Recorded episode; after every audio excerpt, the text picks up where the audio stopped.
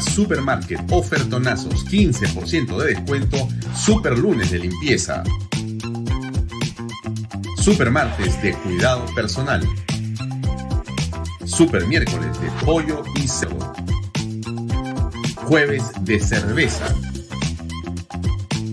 Super viernes de pescados y mariscos. Super sábados de parrilla. Super domingos infantiles, llévate el segundo producto a mitad de precio. MMK Delivery 960-587-331.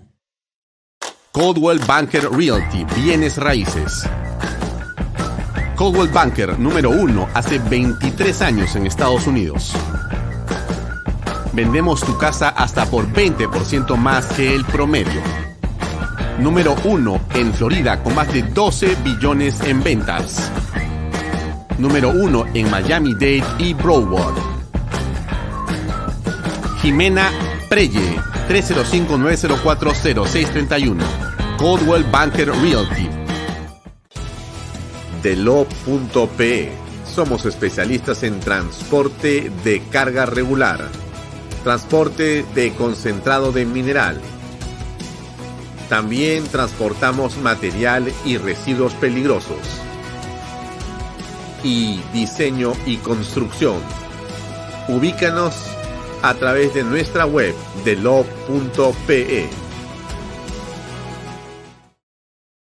¿Qué tal amigos? ¿Cómo están? Muy buenas tardes, 6 y 33 minutos. Mi nombre es Alfonso Valle Herrera. Bienvenidos a una nueva edición de Vaya Talks de lunes a viernes de 6 y media a 8 de la noche por Canal B, el canal del Bicentenario. Eh, hoy tenemos un programa como tantos otros que estoy seguro y eh, espero que consigan la atención de las personas que nos acompañan todas las noches.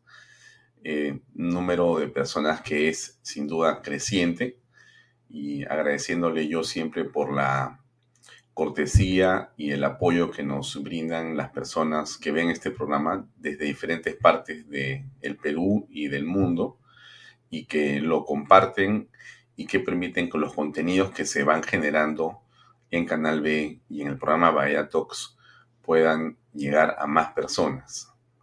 Eso que usted hace, que parece que no es muy importante, porque usted con el clic eh, le da un like o pone compartir y lo pone en sus redes sociales, o pone un comentario que después es visto por otras personas, eso que parece algo sencillo o simple, o que podría pensarse que es irrelevante, termina siendo muy relevante, porque eso nos ayuda a tener más llegada a personas. Eh, cada vez llegamos a más personas y eso nos permite poder tener eh, más auspiciadores y poder financiar el esfuerzo enorme que cuesta hacer Canal B. Como yo le he contado en algún momento, es un proyecto eh, personal, es un proyecto en el que yo me he involucrado desde hace un tiempo y que lo, lo hemos lanzado en julio de este año, como usted recuerda que nos sigue y aquí no hay nadie que financie esto, sino este pechito. Y por supuesto, eh, el, eh, la confianza de quienes están auspiciando Canal B. Y eso es muy importante porque eh, lo vamos logrando poco a poco. Es muy difícil en esta coyuntura donde el emprendimiento es lo más complejo que hay. Nosotros estamos avanzando de una manera consistente, segura, profesional y usted que es la persona que ve los programas y que comparte, como le digo, le da like y lo eh, comenta, es una parte fundamental del esfuerzo que hacemos nosotros. Sin usted no podríamos avanzar. Ahora le voy a explicar por qué es tan central lo que le estoy comentando. Hoy día, acuérdense que veo todos los días, pero lo voy a repetir ahora también, nos puede ver en eh, la página de Alfonso Valle Herrera, Facebook, Twitter, YouTube, etcétera y también nos puede ver a través de Canal B, la aplicación, la página web. Y estamos saliendo en este momento en directo a través de expreso.com.p, expreso.tv, que son las redes sociales del diario Expreso de Lima, Perú. Y también eh, el día de domingo eh, el contenido de eh, Vaya Talk se transmite a través de PBO Radio, la radio con fe. Entonces, a eh, las personas que nos ven, que nos escuchan, pero también los clientes que están pensando en colocar publicidad en nuestro programa, a los cuales, por cierto, agradecemos, eh, tienen también esa posibilidad de que por todos estos medios se vea su publicidad. Y eso ayuda a poder finalmente vender sus servicios o vender sus productos. Es curioso el tema inmobiliario. En el segmento AB tiene una significación, tiene una relevancia determinada y a través de este medio se logran colocar eh, diversas cosas en los Estados Unidos y también en el Perú. Así es, ¿no? Son, son segmentos que eh, son importantes, son interesantes y van, y van creciendo. A pesar de las crisis, ¿no? Como yo les he comentado, este programa, eh, por cierto, es un programa independiente y que tiene una posición bastante crítica con respecto del gobierno pero em, hemos decidido en este año comenzar el programa siempre con noticias que sean de carácter o de sentido positivo, que quizá le puedan transmitir a usted algún optimismo. Nosotros vemos siempre complejidades, siempre vemos cosas difíciles. No es un horizonte sensible el Perú de estos días, de este tiempo, pero también es verdad que hay ciertas oportunidades y el mundo está hecho de las oportunidades. No existe eh, el viento a favor para hacer las cosas. Existen los vientos en contra para hacer las cosas. Usted lo sabe perfectamente. Y somos un país de emprendedor. Y el emprendedor básicamente hace donde no hay, construye donde no existe y crea donde otros no crean. Y cree, por supuesto, en sí mismo. ¿no? Bueno, nosotros somos así. Yo, por lo menos en toda mi vida, lo que he hecho es crear mi propio trabajo. Así que acá estamos en Canal B con enorme optimismo y un agradecimiento a usted que nos acompaña todos los días. Eh, bueno, yo le estaba contando que tenemos esta noche a Mauricio Muller como invitado. Así es, Mauricio se va a conectar eh, seguramente a las 7 de la noche, un poco más allá, porque está atendiendo un tema determinado y hemos hablado con él hace un minuto y me dijo, estoy conectándome de todas maneras, pero dame unos minutos más porque estaré entrando después de las 7. Así que vamos a esperar a Mauricio para poder conversar en torno a la política. Él es un político trajinado, un hombre del Congreso de la República, un hombre de un partido político histórico. Así que yo creo que va a ser interesante e importante conocer eh, su punto de vista y su este, posición con respecto a lo que está pasando en el país. Es interesante el caso de Mauricio, porque Mauricio durante mucho tiempo ha sido eh, un congresista que sentaba la posición política en el Congreso. Recuerden ustedes que el APRA en el Congreso que fue cerrada por Vizcarra tenía apenas cuatro o cinco miembros, pero era una bancada a través de Mauricio Munder y Jorge el Castillo y, y Jair Velázquez Quesquén que ponían y que delineaban estrategias políticas con enorme éxito y que eh, creo que concitaban la, eh, digamos, el apoyo de la opinión pública. Creo que era y ha sido siempre importante el grupo de compañeros, de artistas que estaban ahí. Con sus errores, con sus equivocaciones, con todos los temas que uno puede discutir con respecto del APRA y de los apristas, eh, los errores que también han cometido, los delitos que puedan haber cometido, pero todo ello eh, no obsta de que es un partido que tiene una importancia y una trascendencia singular. Y por eso es que a mí siempre me parece importante conversar con los políticos que han recorrido el país. los nuevos son siempre importantes, por supuesto que sí, por eso es que eh, nos importa llamar también a quienes han y están en el Congreso por primera vez, pero a quienes han estado y están hace tiempo en la política, nos importa muchísimo también conversar con ellos porque te dejan ver o te hacen apreciar a veces ideas o perspectivas que uno eh, no necesariamente las tiene presentes, pero por algo eh, el que tiene más años, el que tiene más cicatrices, más canas, siempre es importante, siempre es importante. Por lo menos eh, acá consideramos que la experiencia en la política es esencial y estas personas em, tienen un recorrido pues profundo, ¿no? Entonces te pueden decir eh, una serie de análisis que creo que vale la pena considerar. Así que bueno, eso es lo que viene en un rato más con Mauricio Mulder, pero antes hay otros temas este, interesantísimos. Miren, eh, gracias por los saludos a todas las personas. Ahora los sigo ponchando mientras vamos mostrando el programa. Eh, ¿Qué cosa es el streaming? ¿Qué cosa es el streaming? Porque usted va decir, la titular dice ahora, ahorita que usted lee ahí, reproducción de streaming avanzó considerablemente en el 2021. ¿Ya? Este.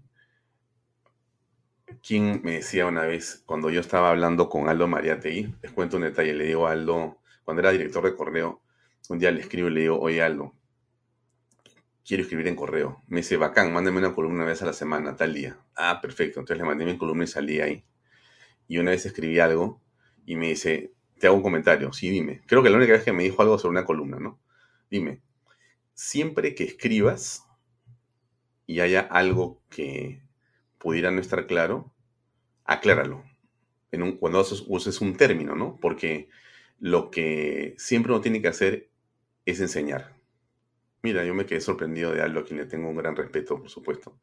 Y me quedé pensando siempre que a veces uno habla o dice cosas y uno eh, puede sobreentender que la gente conoce lo que está diciendo, pero a veces no. Entonces, la palabra streaming, que es streaming technology o tecnología de streaming o de flujo, es una palabra usada hace unos, bueno, hace mucho tiempo, pero hace unos 15 años ha tenido más fuerza. ¿Qué significa? Déjeme un minuto de explicación, porque si no, no va a entender lo que le quiero contar a continuación, que es muy interesante que le cuente. Eh, muy bien. A ver, el streaming es una tecnología, digamos, nueva, que permite tener acceso a contenido de audio o video de una página en Internet sin tener que descargar el contenido al dispositivo donde uno lo mira. Por ejemplo, usted en este momento está viendo Vaya Talks y usted no tiene que descargar Vaya Talks en su teléfono celular, en su tablet o en su computadora o en su Smart TV. Usted está viendo a través de un flujo, de un streaming. Eso es la tecnología de streaming. ¿Es tecnología nueva? No, no es nueva, pues eso tiene por lo menos unos 15 años. Yo me acuerdo haber estado en, varios foros en Estados Unidos cuando comenzó el streaming technology. Era realmente pues una cosa impresionante que te digan que tú podías ver televisión, podías ver contenido sin bajarlo, porque antes era todo download, bajaba, ¿no? Entonces esto ha sido un tema súper importante en las comunicaciones y en el Internet. Entonces, cuando hablamos de streaming, estamos hablando de contenido en audio video que usted puede ver sin descargarlo. ¿Dónde lo ve? En plataformas, o sea, en portales en línea, que tienen contenido variando y que depende, pues, cuál es la familia de cada una de las plataformas, ¿no? Eh, muy bien, nosotros somos, nosotros somos una plataforma de streaming. O sea, Canal B es un streaming. Nosotros producimos streaming todo el tiempo que hacemos programas. Este es un streaming. Hoy día en la mañana hemos pasado eh, el debate en el Congreso en torno a la acusación constitucional contra Daniel Salaverry y Martín Vizcarra.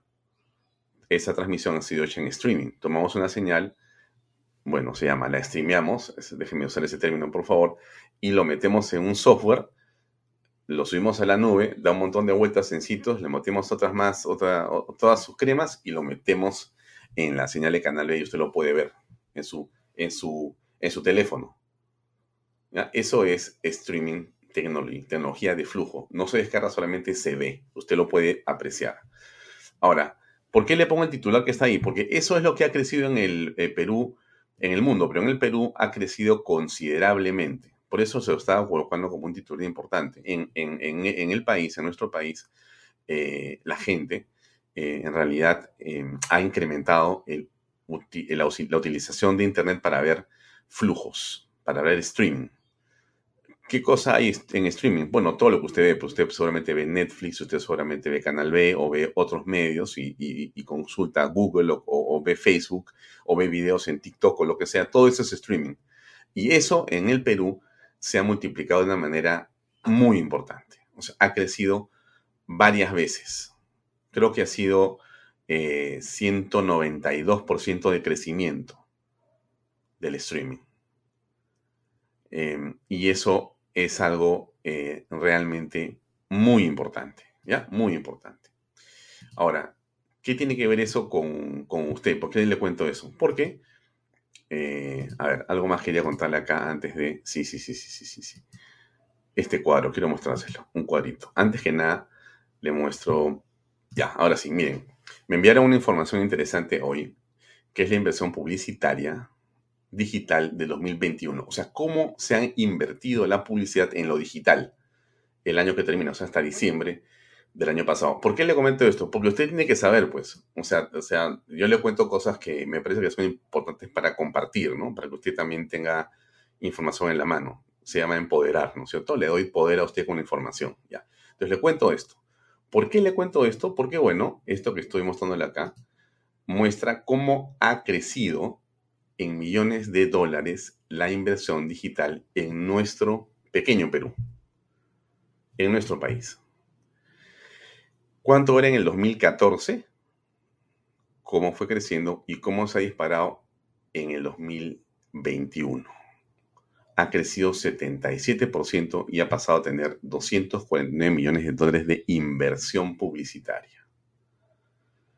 Bueno, evidentemente usted se imaginará que yo sueño con tener una, parte importante de ese porcentaje, porque yo como Canal B, nosotros queremos crecer, queremos estar en todo el Perú, queremos estar en América Latina, queremos tener una programación de 24 horas en línea todo el tiempo, queremos tener 30 programas en el día, queremos tener todos los segmentos, este, eh, estamos planeando eh, programas de tecnología, programas de construcción, de minería, de salud, de turismo, estamos en eso. Y por supuesto que para eso se necesita eh, dinero, ¿no? Y estamos en ese, en ese, en ese tema, estamos, estamos trabajando en eso muy intensamente, pero le cuento porque esto ha ocurrido, esto está ocurriendo.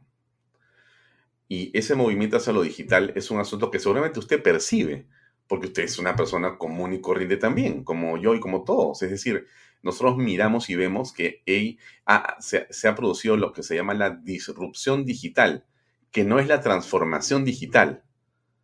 La transformación digital era en lo que estábamos todos, pero digamos a paso de tortuga, ¿no es cierto? O sea, nosotros estábamos avanzando de una manera determinada hace un tiempo y la gente y las empresas iban avanzando con el tema de la eh, transformación digital a través de programas, proyectos, charlas, conferencias, pero de una manera paulatina, en realidad lentamente, con temor.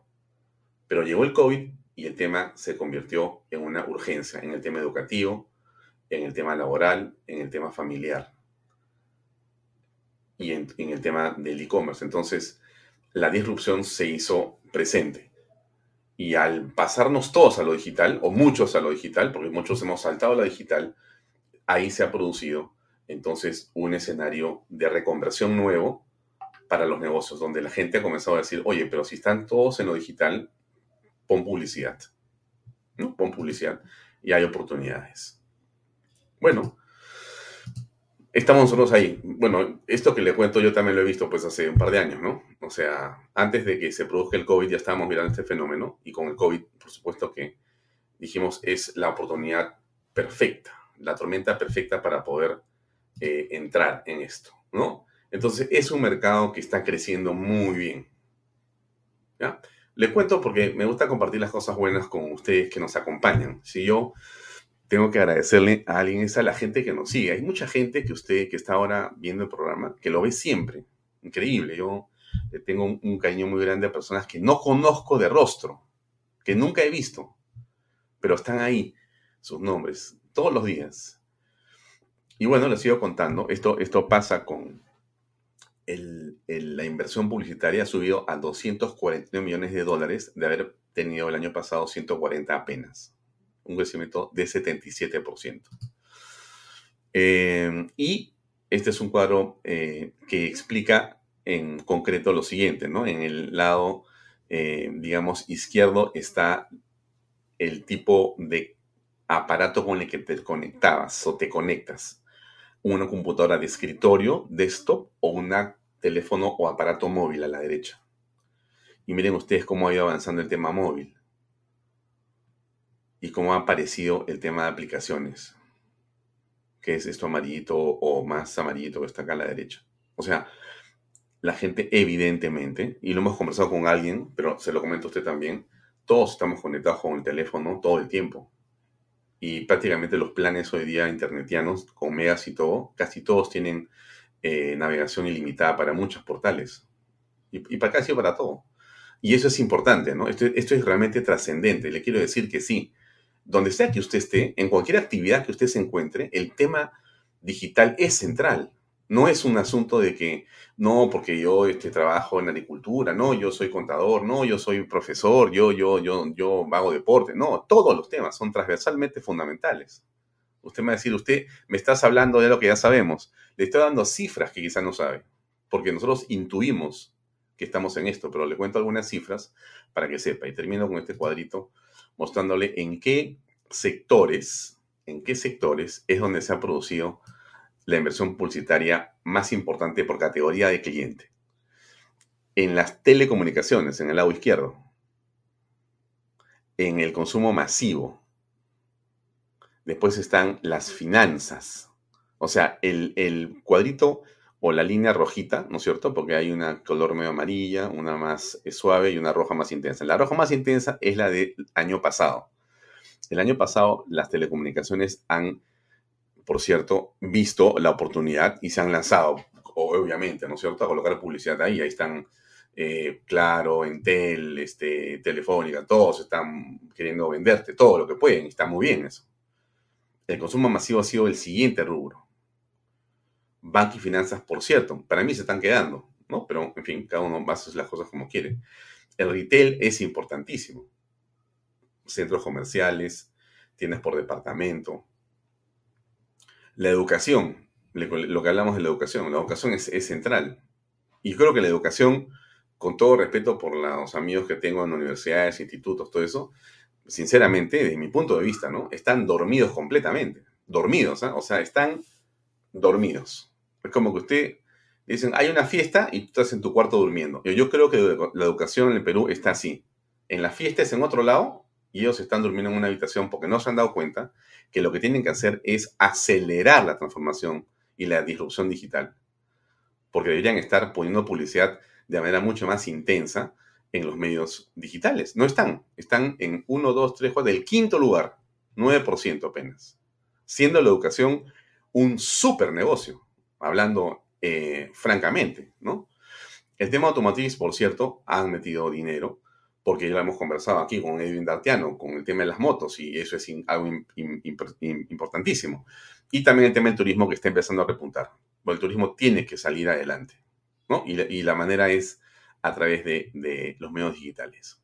Bueno, esto le quería comentar. Esto que le estoy mostrando acá, se lo quería comentar para que usted, eh, bueno, vea qué, qué, le parece, qué le parece, y eh, mostrarle algo más para terminar esta historia. Sí, ah, este cuadro, quería mostrarle un cuadrito acá y ahí termino. Disculpen la extensión, pero hay cosas que a mí me apasionan y esto sinceramente se lo digo con franqueza, me apasiona mucho, me apasiona lo tecnológico desde chiquito, mi vida ha sido así, siempre me ha gustado. Ya, muy bien, entonces le cuento este que es la última. Ya, esto es, somos nosotros, esto es la página de Bahía, Canal B, etcétera, ¿no? Y le quiero mostrar estas tres cifras de abajo. Tres cifras de abajo. Mire, la del centro dice alcance de la página en Facebook. Mira acá arriba a la derecha dice últimos 28 días del 24 de diciembre al 20 de enero. Del 24 de diciembre al 20 de enero, últimos 28 días. ¿No? Alfonso Bahía Herrera tenemos 4.145.013. 4.145.000 personas alcanzadas. No es poco. No es poco, es bastante. Y en Instagram 34.000. Hemos crecido en Facebook 622%, en Instagram 686%. De todo esto, ¿qué es lo más importante? Esto que está a la izquierda, que dice cero. Y usted me va a decir, pero usted está mal, señor ella. ¿Cómo que, que los ceros es lo más importante? Porque esto quiere decir que yo el alcance que tengo no lo he pagado. No es que le deba a Facebook, por si acaso. Es que yo no pago para que me vean. Y eso es importante que usted lo sepa. Este programa, por eso le dije al principio que le agradecía mucho y que esto es gracias a usted. Si este programa tiene alguna importancia y este canal logra los objetivos que estamos seguros que vamos a hacer, es porque usted lo está viendo. Y porque donde sea que está, usted lo comparte, le da like y todo está funcionando. Y ahí están los números. Cero pagado, números en crecimiento, estamos en la línea correcta. Estamos en la línea correcta. Esto eh, ¿Significa que ya logramos algo? No, señores. Esto del mundo digital es lo más complejo que hay. Aquí nadie, nadie, nadie, nadie puede decir, ya la hice, porque eso sería lo peor que te puede pasar, ¿no? Es muy difícil, es un mundo muy competitivo, muy competitivo, y estamos en eso. Bien, entonces dicho esto, paso a mi segunda noticia. Los envíos de Pisco al extranjero estuvieron cerca de duplicarse en el 2021. Yo le hablo de las noticias importantes, las positivas, las que creo que son, eh, digamos, este, que a usted le pueden servir para diferentes temas. Eh, hay un reporte que ha sacado ADEX, la Asociación de Exportadores del Perú, donde dice que las exportaciones de pisco de enero a noviembre del año pasado superaron en un 93% a la del mismo año del 2020 el 2020 ha sido un año complicado. Está bien, todos lo reconocemos, están en las cifras de todos lados, de acuerdo, pues, pero se está recuperando. Y eso es eh, lo más importante. Por ejemplo, eh, en Estados Unidos, el crecimiento en Estados Unidos ha sido eh, de 135%, eh, y eso es muy importante. Los otros destinos han sido España, Países Bajos, Francia, Austria, Reino Unido, Colombia, Alemania, Argentina, Taiwán. Miren ustedes cómo el pisco ha logrado eh, llegar, posicionarse, establecerse y en general eh, tener una posición relevante en el mercado internacional.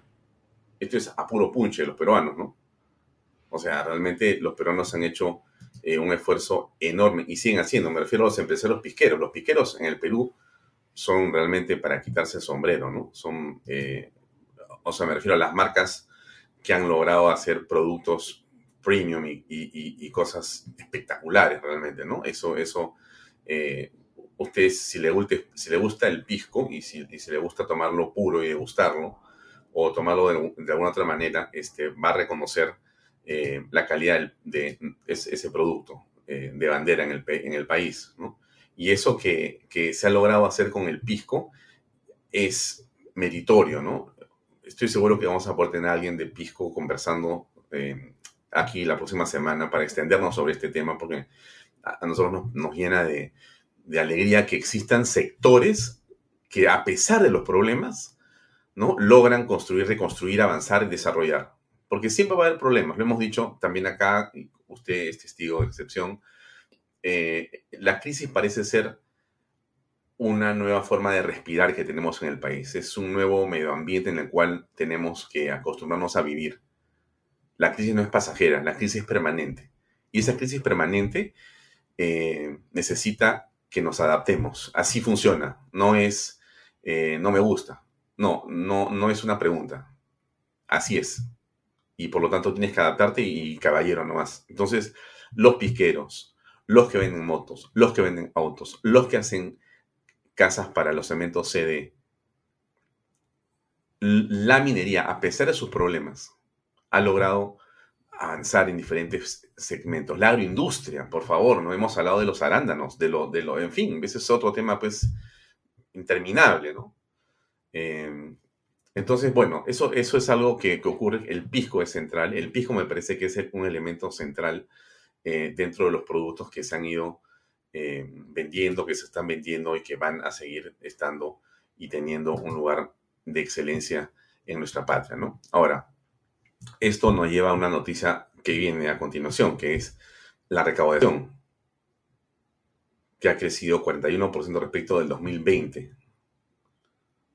Ya otra vez estamos y 23% respecto del 19. No quiero ni echarle la culpa al gobierno ni quitarle la culpa al gobierno. Ese no es el tema de eso. dejemos el tema político a un ladito y veamos las cifras.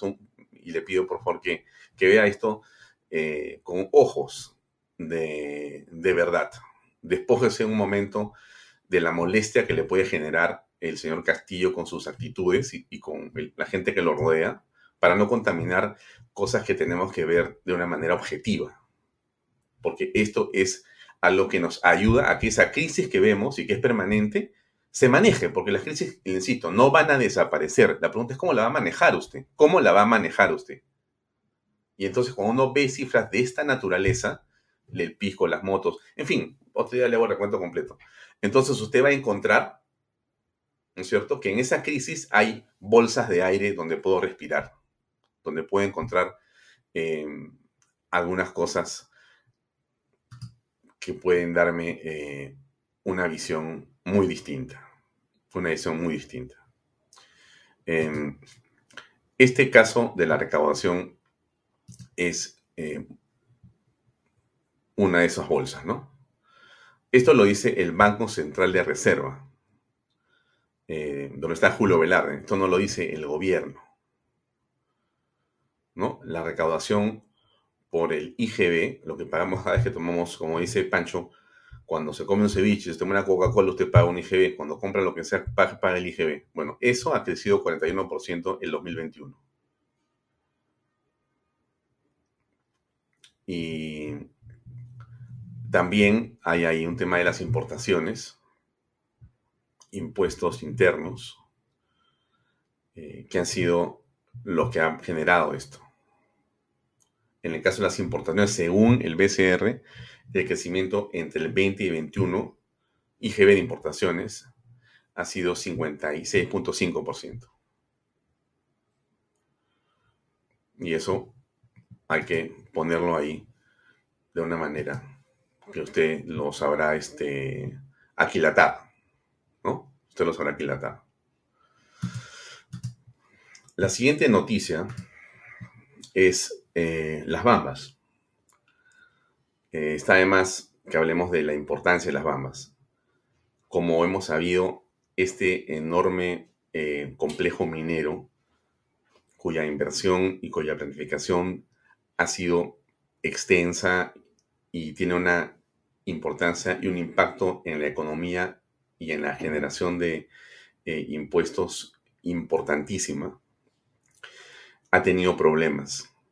Un comunicado de las Bambas decía que si ellos cuentan la cantidad de días paralizados, suman cientos. Cientos de días paralizados porque las comunidades que están en el camino entre la mina que está arriba en Apurímac y el lugar donde lo entregan, que es en la costa, para que puedan transportarlo al extranjero, en el camino, pues simplemente cierran la vía y no hay, no hay nada que conversar, se acabó. Y, están ahí y no tienes nada que hacer. Entonces, lo que les digo es que eso eh, aparentemente tiene un acuerdo que se estaría eh, cocinando de manera positiva.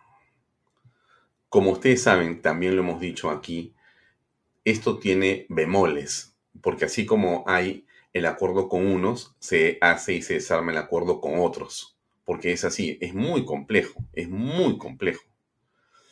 Ellos han firmado aparentemente un acuerdo con los representantes de Chumbivilcas. ¿Se acuerdan ustedes que Chumbivilcas está pues al otro extremo, ¿no es cierto? Ya. Y han firmado un convenio para eh, evitar futuros bloqueos. Eh, Chumbivilcas le va a dar servicio a la mina con 14 camiones de transporte de cobre. 14 camionetas y además se ha firmado un contrato por el mantenimiento de la vía. Eh, claro, em, hay seguramente más expectativas, pero se está avanzando en esa línea.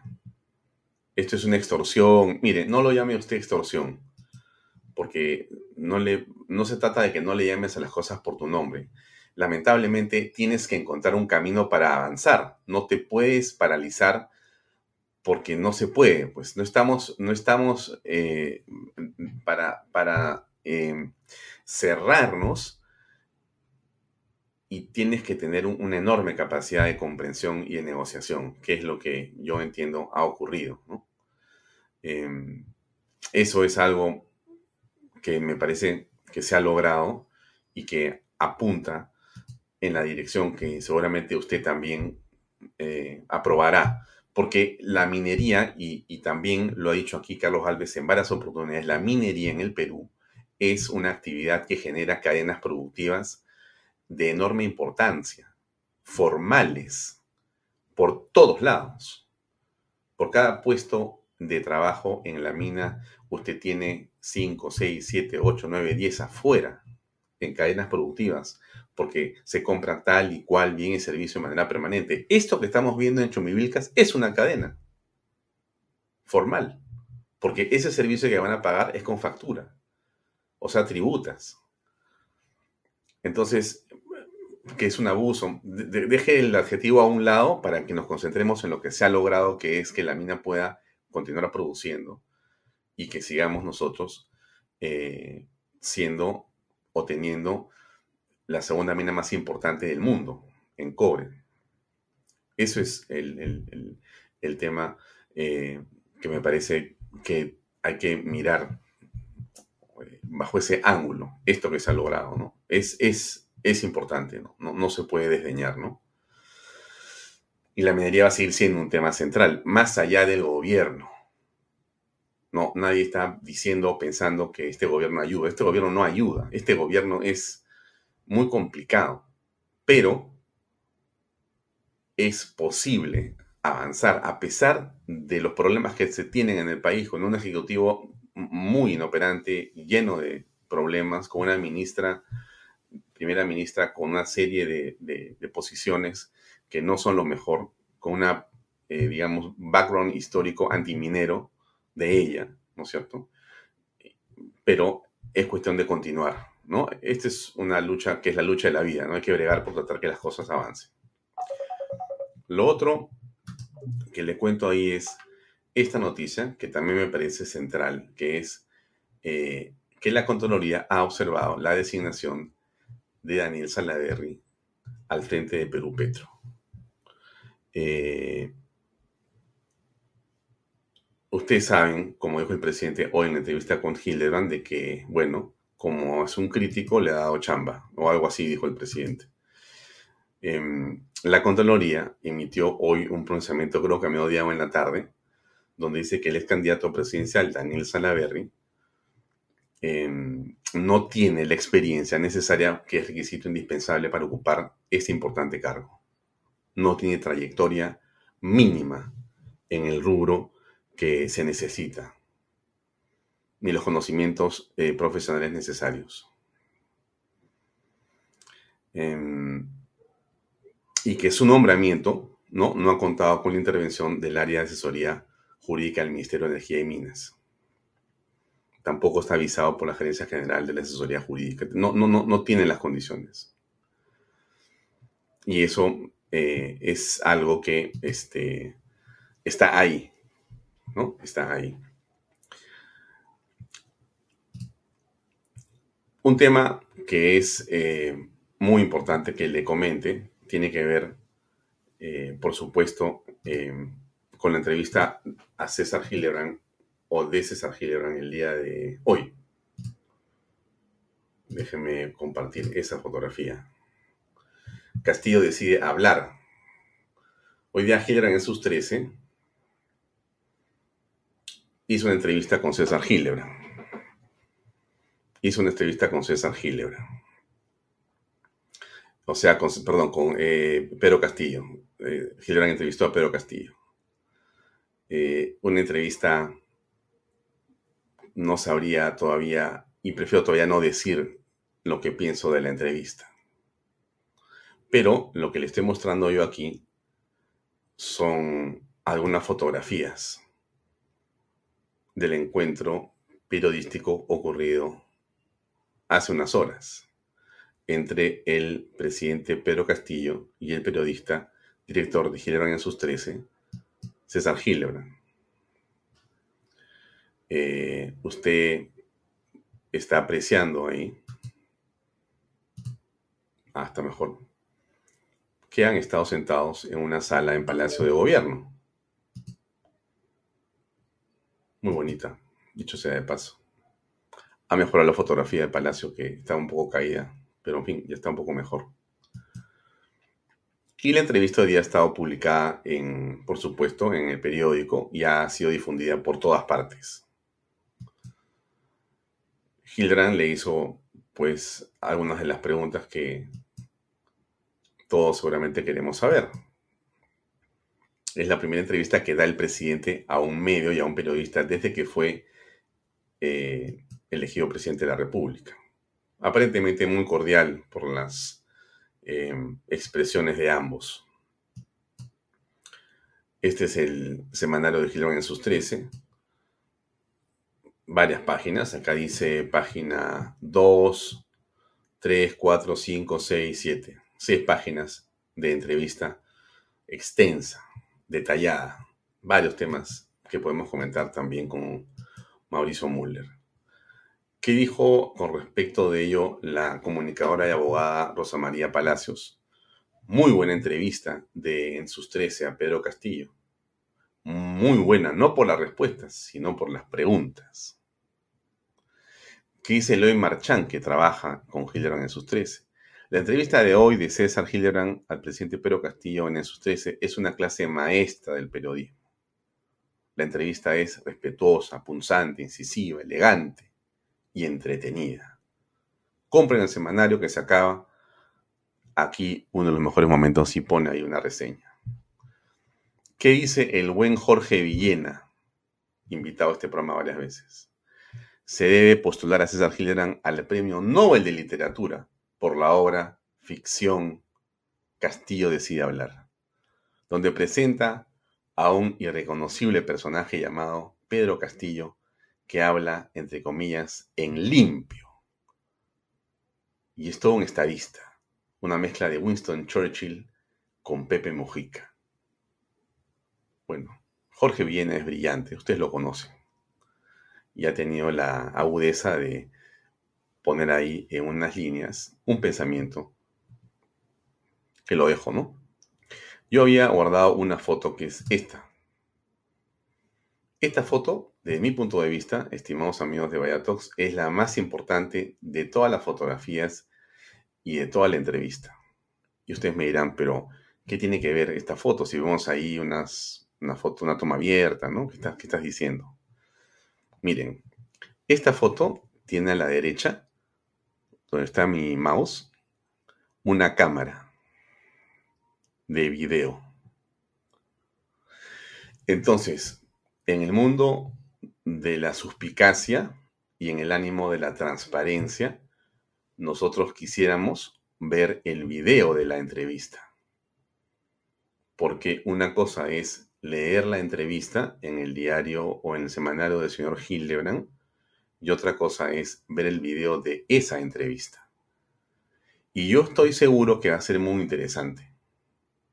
Ahora, porque, porque sí, pues no. Una cosa es lo que dice el señor Castillo eh, de una manera que a mí me llama la atención en la entrevista.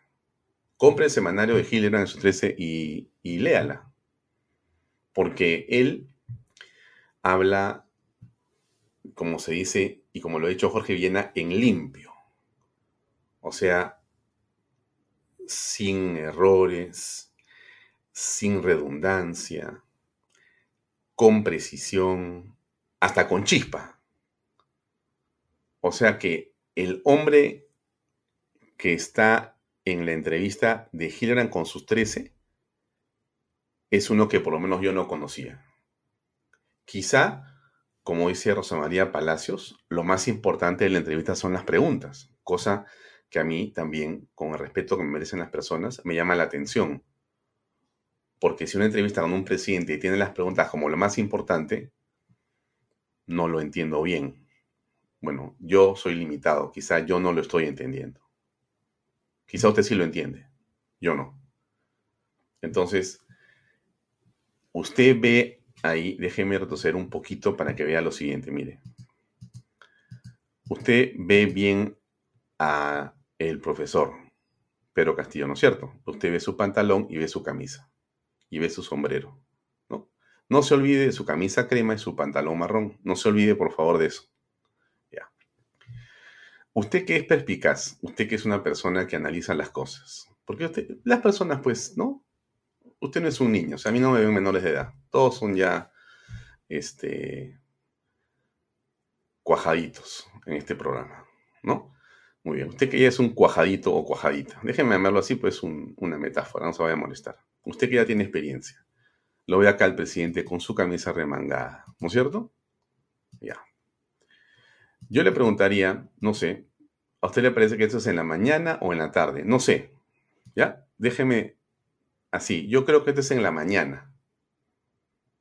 ¿Ya? Esto debe haber sido, o creo que la, la hora está en, en, este, en la página de Canal B, ahora que me acuerdo. A ver, déjeme buscar un ratito, porque hemos hecho una nota hace unos días donde yo digo que Helgeran visitó, y le voy a decir a qué hora ha sido, y con eso termino la explicación que quiero hacerle. Deme un segundo, que acá está en Noticias en Canal B, lo que comentamos nosotros, que Hildebrand había o estaba, eh, había visitado al presidente. Ya, acá está. Y aquí está la hora. La hora son las 5 de la tarde. Ya, perfecto. Las 5 de la tarde. De 2 a 5 de la tarde. Perfecto. Muy bien. Aquí está el presidente de la República, ¿no? Eh, pero usted se va a acordar otra cosa que ha pasado este día. Y no me va a dejar mentir. ¿ah? Usted no me va a dejar mentir. Miren, le voy a poner un video. Lo ve al presidente cómo está vestido, ¿no es cierto? Ya. El presidente estuvo más temprano diciendo esto. Es posible que en plena crisis ambiental todavía hayan, todavía haya sensibilidad. Y esperamos también que esta sensibilidad ya deje de ser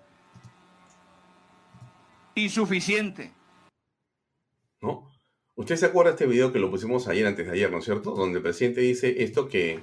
No es posible que en plena crisis ambiental todavía hayan, todavía haya sensibilidad.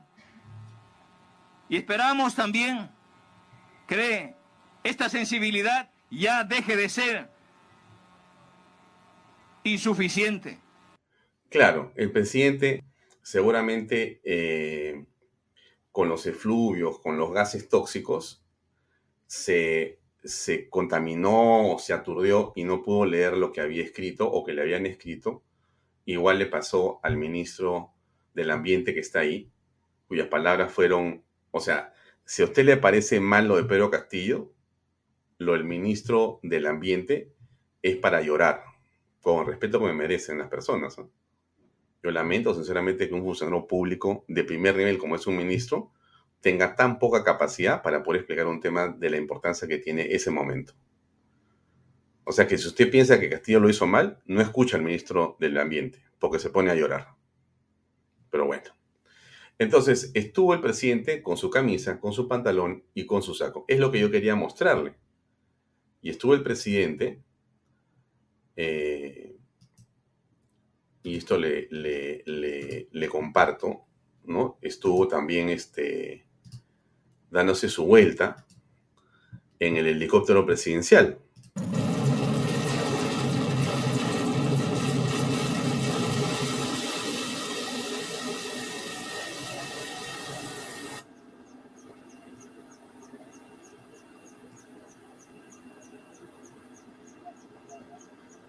Este es el helicóptero presidencial, o el helicóptero de la Fuerza Aérea, no el helicóptero presidencial. Ha sido un exceso de mi, parte, decir así. Ahí está el presidente, eso es en la mañana. Sale del grupo de los helicópteros, en el grupo 8, lo hacen pasear por la ciudad y lo dirigen al norte.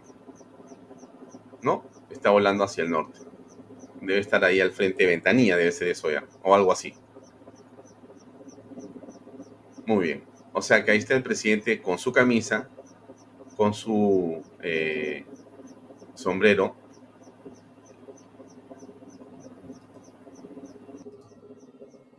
Déjenme parar el video acá, ya. Este. Y bueno, y acá estaba el presidente en la mañana diciendo pues su discurso Es posible que en plena crisis ambiental todavía hayan todavía haya sensibilidad y esperamos también que esta sensibilidad ya deje de ser insuficiente. Y se reúne con Hildebrand en sus 13 a las 5 de la tarde y da una de las entrevistas tan sorprendentes por la precisión, la inteligencia y una serie de cosas que dice ahí mismo. Sin errores, sin vacíos, como lo hemos escuchado desde que lo conocemos. O sea que este Pedro Castillo no es el Pedro Castillo que por lo menos yo conozco. De repente yo me estoy equivocando. Pero el que sale en esta entrevista, Castillo decide hablar, no es el presidente de la República. Usted lea la entrevista. Este debe ser el Castillo bueno. Porque el Castillo que conocemos, que puede ser el Castillo malo, este que está en Palacio. Este hombre es otro hombre. O César Hildebrand, un hombre con mucha experiencia, ha logrado hacer que la entrevista fluya de tal manera que Pedro Castillo se ha inspirado. Y un perturbado Castillo de la mañana en la playa de Ventanilla, diciendo las cosas que nadie entiende, de repente después de volar y de almorzar y de hacer una siesta palaciega, vio a César Hildebrand y le salió el verbo florido que está en la entrevista. O en todo caso, el señor Hildebrand deberá acompañar más al señor Pedro Castillo, porque realmente eh, ha logrado una proeza. Y por eso, en el mejor ánimo de conocer qué pasó, yo le estoy enseñando aquí esta camarita que está acá a la derecha. Para que esa camarita, que es una cámara de video, nos muestre en realidad qué pasó o algo más fácil, como también hemos visto, el señor Hildebrand ha tenido una grabadora ahí. En la mesa hay una grabadora. Ahí están las grabadoras. ¡Pac! Acá está. Tiene, por si acaso, dos grabadoras. Entonces, de repente, ese audio de la entrevista sería bueno conocerlo. Lo decimos con el respeto que nos merecen las personas y con el respeto que merecen todas las personas, o sea, no solamente los dos que están sentados ahí conversando, ¿no? Sino usted, señora, señor, usted ciudadano, usted votante, usted lector de Hildebrand en sus 13. O sea, hay que conocer qué fue lo que dijo el señor Pedro Castillo, de quien estamos acostumbrados a escuchar una serie de eh, ideas, pensamientos, expresiones que son imposibles de comprender muchas veces. Quizá como digo yo, la brisa marina, el vuelo en helicóptero, un buen almuerzo y una buena siesta, y la inspiración que le produjo conocer a Hildebrand personalmente le permitió tener una estupenda entrevista sin errores. Así que ahí está. Yo se lo dejo ahí para que usted, este, con la perspicacia que tiene y con eh, la experiencia que tiene viendo estas cosas, también se pregunte, oye, ¿qué fue, qué fue lo que pasó? Yo eh, no puedo este, imaginar más que lo que le estoy diciendo. Y he leído con mucha atención eh, los comentarios de la señora eh, Palacios. Muy buena entrevista de En sus 13 a Pedro Castillo muy buena, no por las respuestas, sí por las preguntas. Estupendo, es un pensamiento que usted tiene que juzgar, pues, ¿no? Bien, avancemos un poco más eh, en nuestro programa el día de hoy. Debe estar entrando este, el señor Muller en cualquier momento. Otro tema que ha sido importante en estas últimas horas, se lo eh, comento, es este. La Policía Nacional incauta en las Malvinas más de 5.000 celulares. 5.000 celulares. ¿Qué cosa es esto, no? ¿Qué cosa es lo que ha pasado? Em, A ver, ellos hayan allanado 105 puestos en las Malvinas. Las Malvinas, si usted está en el extranjero y no conoce, es un gran eh, ahora centro comercial que está muy cerca del Palacio de Gobierno. Eh, creo que lo han movido. Está en la cuadra 4 de la Avenida Argentina. Lo han movido. Ok. Y han intervenido 105 puestos en las Malvinas más o menos 1.500 efectivos. Imagínense usted, 1.500 ¿ah? efectivos. No, no, no se me ocurre cuántos son 1.500 efectivos.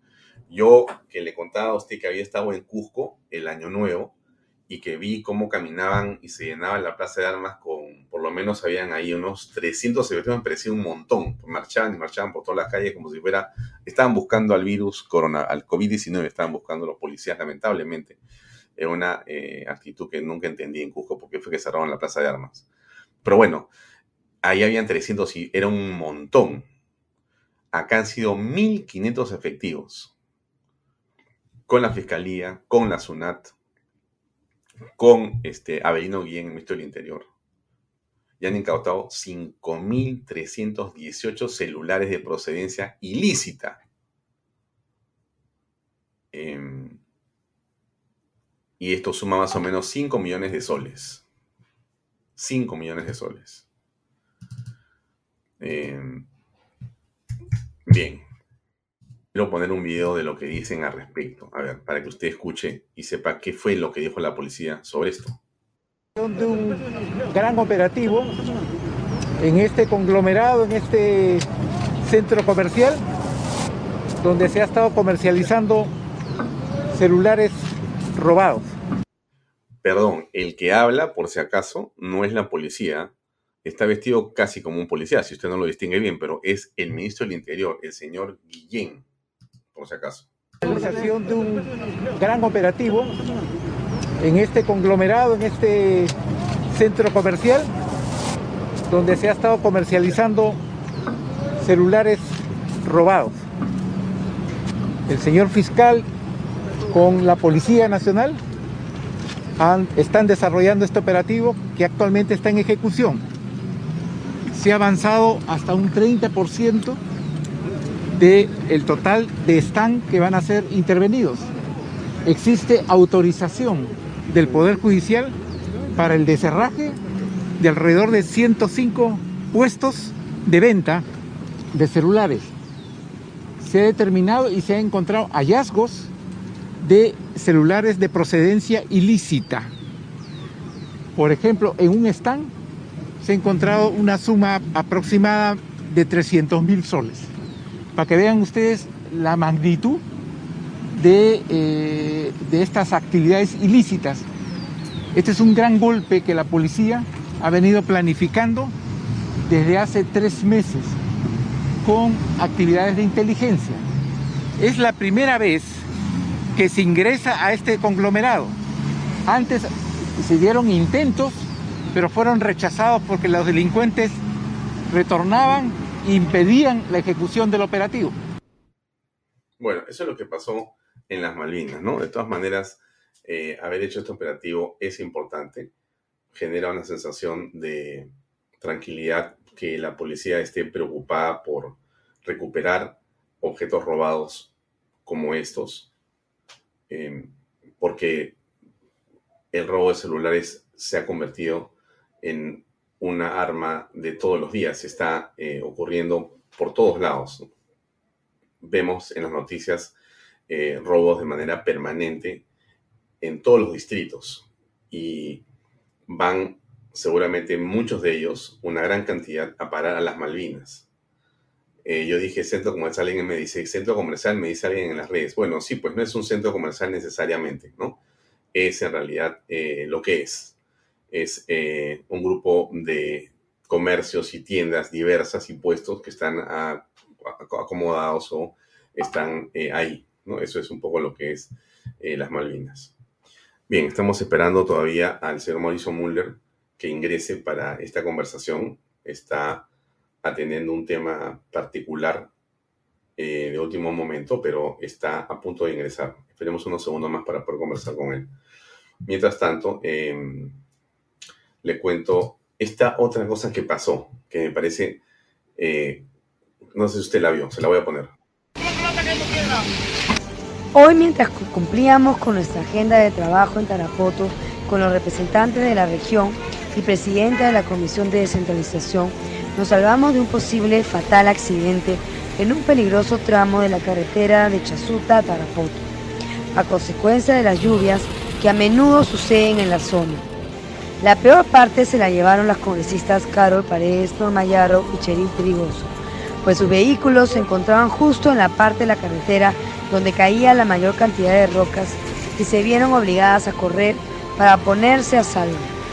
Esta es una muestra del riesgo que vive a diario la población amazónica, que se transporta por esta vía. Hoy nos tocó a nosotros y no debe pasarle a nadie más.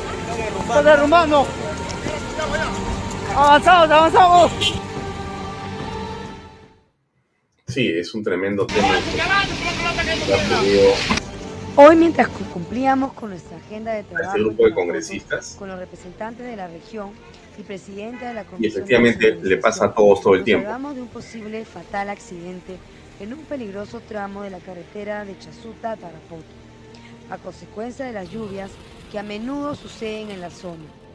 La peor parte se la llevaron las congresistas Carol Paredes, Norma Yarro y Cheryl Trigoso pues sus vehículos se encontraban justo en la parte de la carretera donde caía la mayor cantidad de rocas y se vieron obligadas a correr para ponerse a salvo. Esta es una muestra del riesgo que vive a diario la población amazónica que se transporta por esta vía. Hoy nos tocó a nosotros y no debe pasarle a nadie más. Avanzamos, avanzamos. Vamos a ver, qué bueno que, no pasó nada más. Qué bueno que no hubo ningún incidente que lamentar en esto que ha comentado eh, la congresista Mari Carmen Alba. Eh, sinceramente, qué bueno que no ocurrió nada, pero eso es a lo que estamos expuestos todos los peruanos todo el tiempo. Qué bueno que lo han vivido, qué bueno que no ocurrió nada, pero qué bueno que lo han vivido, porque esto es algo que tiene que eh, solucionarse inmediatamente. De eso es lo que hablamos cuando estamos conversando sobre la cantidad de dinero que ingresa al país en términos de recaudación tributaria y la poca manera o la poca efectividad que hay en destinar los presupuestos a infraestructura. Qué bueno sería que tuviéramos eh, infraestructura acorde y que esto no ocurriera, vías de dos o tres carriles, pero no, no existe eso. La plata se queda en el camino han aumentado de una manera considerable todos los presupuestos, pero los problemas siguen siendo los mismos. Y por si acaso ese saberito de que la derecha, olvídese eso, ¿no? Aquí la derecha no gobierna hace tiempo. Aquí municipios eh, como el de la ciudad de Villarán o alcaldías como las, o, este, presidencias como las que hemos tenido en los últimos tiempos son básicamente de izquierda y de izquierda caviar o de caviares infestando los gobiernos que han estado presentes. Y ese es el nivel de gestión que tienen. Un desastre o corrupción. como hemos apreciado? Como están en los procesos en general. Ese es la, lo cierto de lo que ocurre. Eso es eh, un tema eh, permanente de zozobra. Un tema permanente de zozobra. En este asunto de mm, lo que pasa con eh, el lamentable accidente ocurrido con el vertimiento de petróleo en la costa norte del Perú. Los eh, pescadores que están en esa zona, por supuesto que han puesto grito en el cielo. ¿Qué cosa han dicho al respecto? El presidente, como yo les he mostrado, ha estado volando. ¿no? El presidente fue, voló, habló, ese es el video, déjenme adelantarlo un poquito, estuvo dando vueltas y toda la zona cerca de 25 playas o 30 playas a esta hora está con problemas serios de contaminación. Es el mar en más de un millón de metros cuadrados y es la tierra en casi dos millones de metros cuadrados. En ambos casos está la situación realmente eh, sumamente complicada para todos. Esto se ha convertido en una eh, pesadilla en verdad. Pero, ¿qué cosa dicen los pescadores? Déjeme.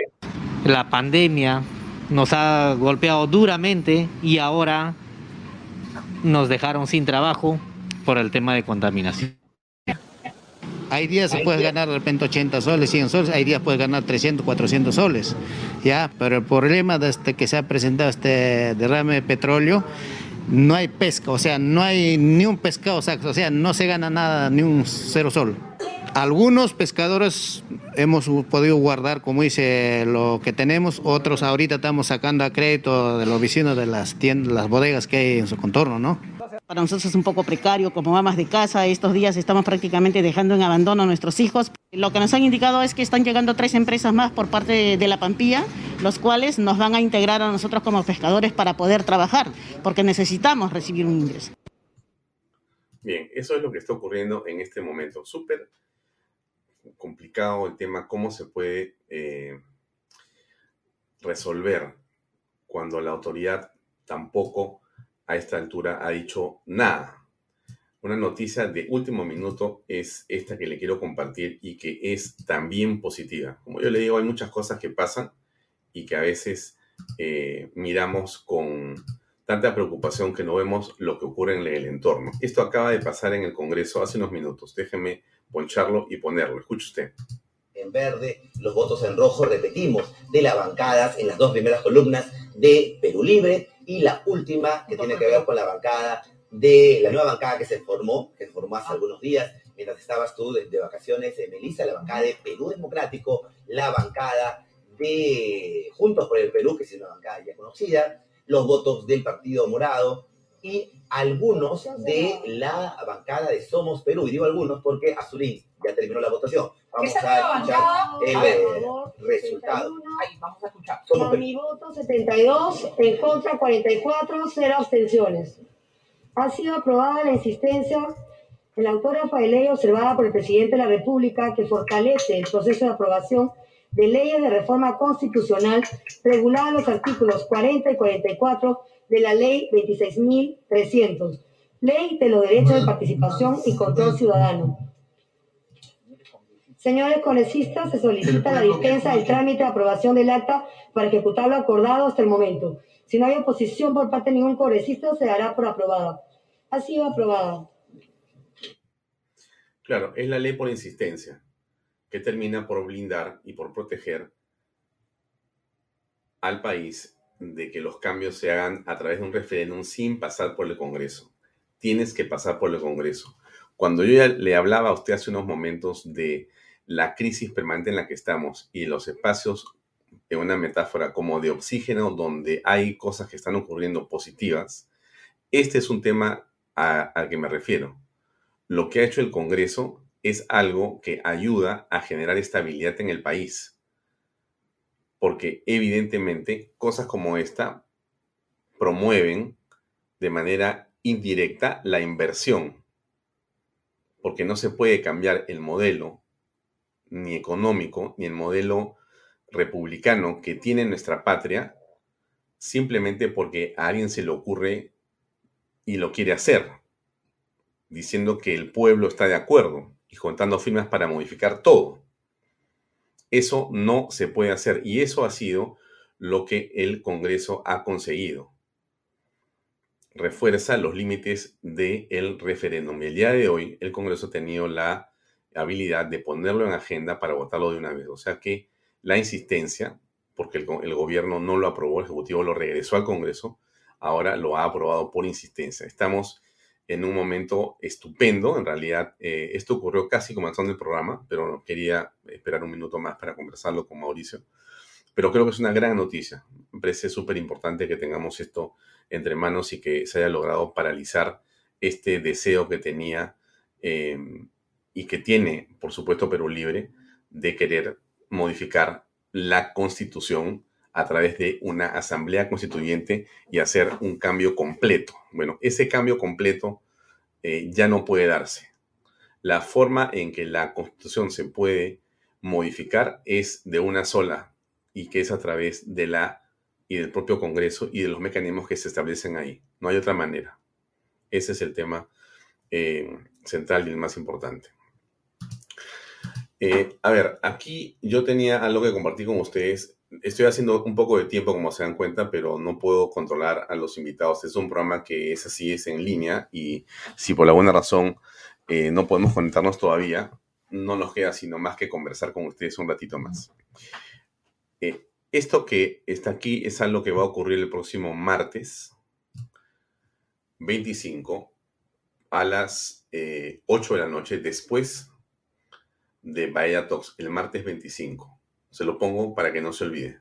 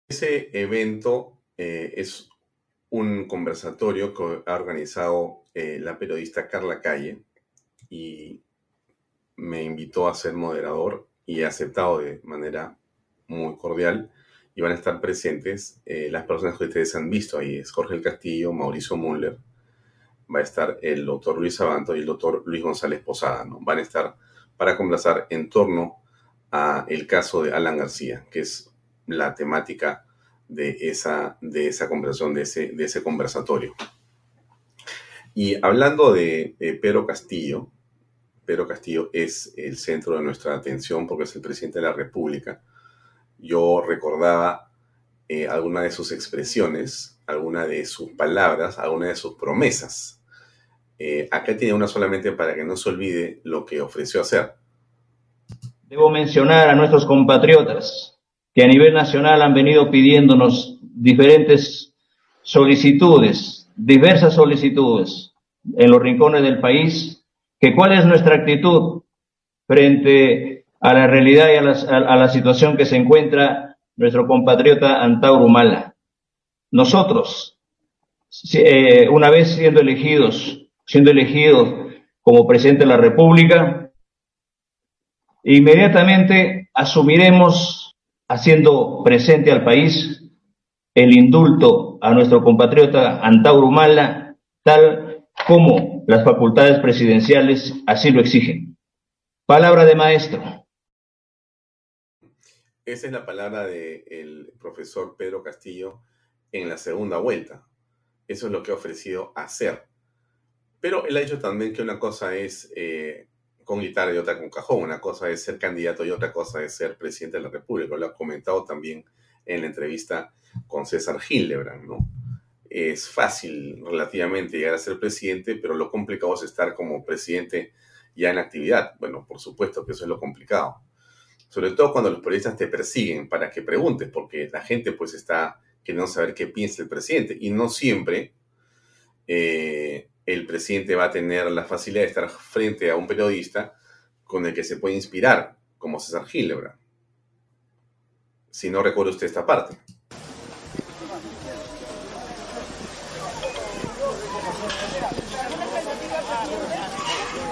Presidente, ¿cómo está? Buenas tardes. ¿Cómo está? N. con el alcalde, ¿de qué se va a tratar? Con el, con me estoy esperando para conversar unos puntos muy importantes. Voy a escucharla primero. ¿Cuáles son sus preocupaciones? Hemos visto por segunda vez al canciller Manuel Rodríguez Cuadros. Eh, ¿Él va a ser el reemplazo de Héctor Beja al frente de la Cancillería? Bueno, estamos este, tratando, vamos, aún a partir de ahora vamos a evaluar varios cuadros, varias este, personalidades que están en la lista. Ok, palabras entonces del... Eh, es el presidente Castillo en diversos momentos, ¿no? Esto ocurrió hace unas, ¿cuánto? Pues unas ocho semanas, ¿no? Quizá diez semanas. Usted se acuerda, la relación con la prensa. Nadie se le puede acercar. Nadie se le puede acercar porque la seguridad tiene orden de sacarlos y hasta golpearlos. Em, ¿Qué piensa el presidente de la prensa? ¿no? Esa es una buena cosa, ¿no? Yo quisiera sincerarme algo lo que pasó el día de ayer. Ayer estuvimos en Arequipa. Acompañamos a la ministra del MIDIS, a nuestra vicepresidenta. Yo quisiera desde acá agradecer a los hermanos de Arequipa, pero debo condenar algunas actitudes nefastas por algunos medios de comunicación que han, han editado que estaba solo en Huancavelica y que la gente pedía vacancia, cuando no es cierto. Y encima estos medios de comunicación piden que en vez de darle agua a los pueblos, se les paguemos, se les demos presupuesto para que hablen bien del gobierno. Y aquí mi reconocimiento y mi gratitud a los medios de comunicación local y regional, a nivel nacional. Los invoco y los convoco a nivel nacional porque ellos conocen la realidad, porque ellos saben dónde están los grandes problemas del país, pero no me voy a permitir en darle un centavo a aquellos que tergiversan la realidad, aquellos que no quieren ver al pueblo, aquellos que, quieren hacer creer otra cosa. Mm, hubiera sido interesante que se le preguntara al presidente sobre la ley de inversión publicitaria del Estado en los medios privados, ¿no? Hubiera sido muy interesante. Escucho al presidente hablar de a quién sí le va a dar dinero y a quién no le va a dar dinero. Y bueno, eh, vuelvo a acordarme de la entrevista que le ha hecho César en el día de hoy.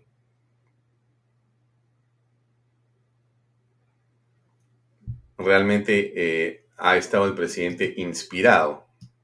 Yo le recomiendo que compre Hildebrand en sus 13, en sus 13, que lea la entrevista y usted va a darse cuenta que el nivel de inspiración y de precisión del señor Pedro Castillo es sorprendente. Sorprendente. Y si ha sido eh, motivado o inspirado por César Hildebrand, me parecería excelente que pueda estar Hildebrand más cerca del señor Castillo, porque nos haría mucho bien a los peruanos que esa inspiración haya permitido precisiones como las que están en esa entrevista. Aquí hay alguna de las, eh, digamos, pensamientos de Castillo que usted no eh, debe olvidar. ¿Qué piensa, por ejemplo, con respecto de la seguridad para invertir? ¿Se acuerda usted de eso, no es cierto? Se lo pongo otra vez.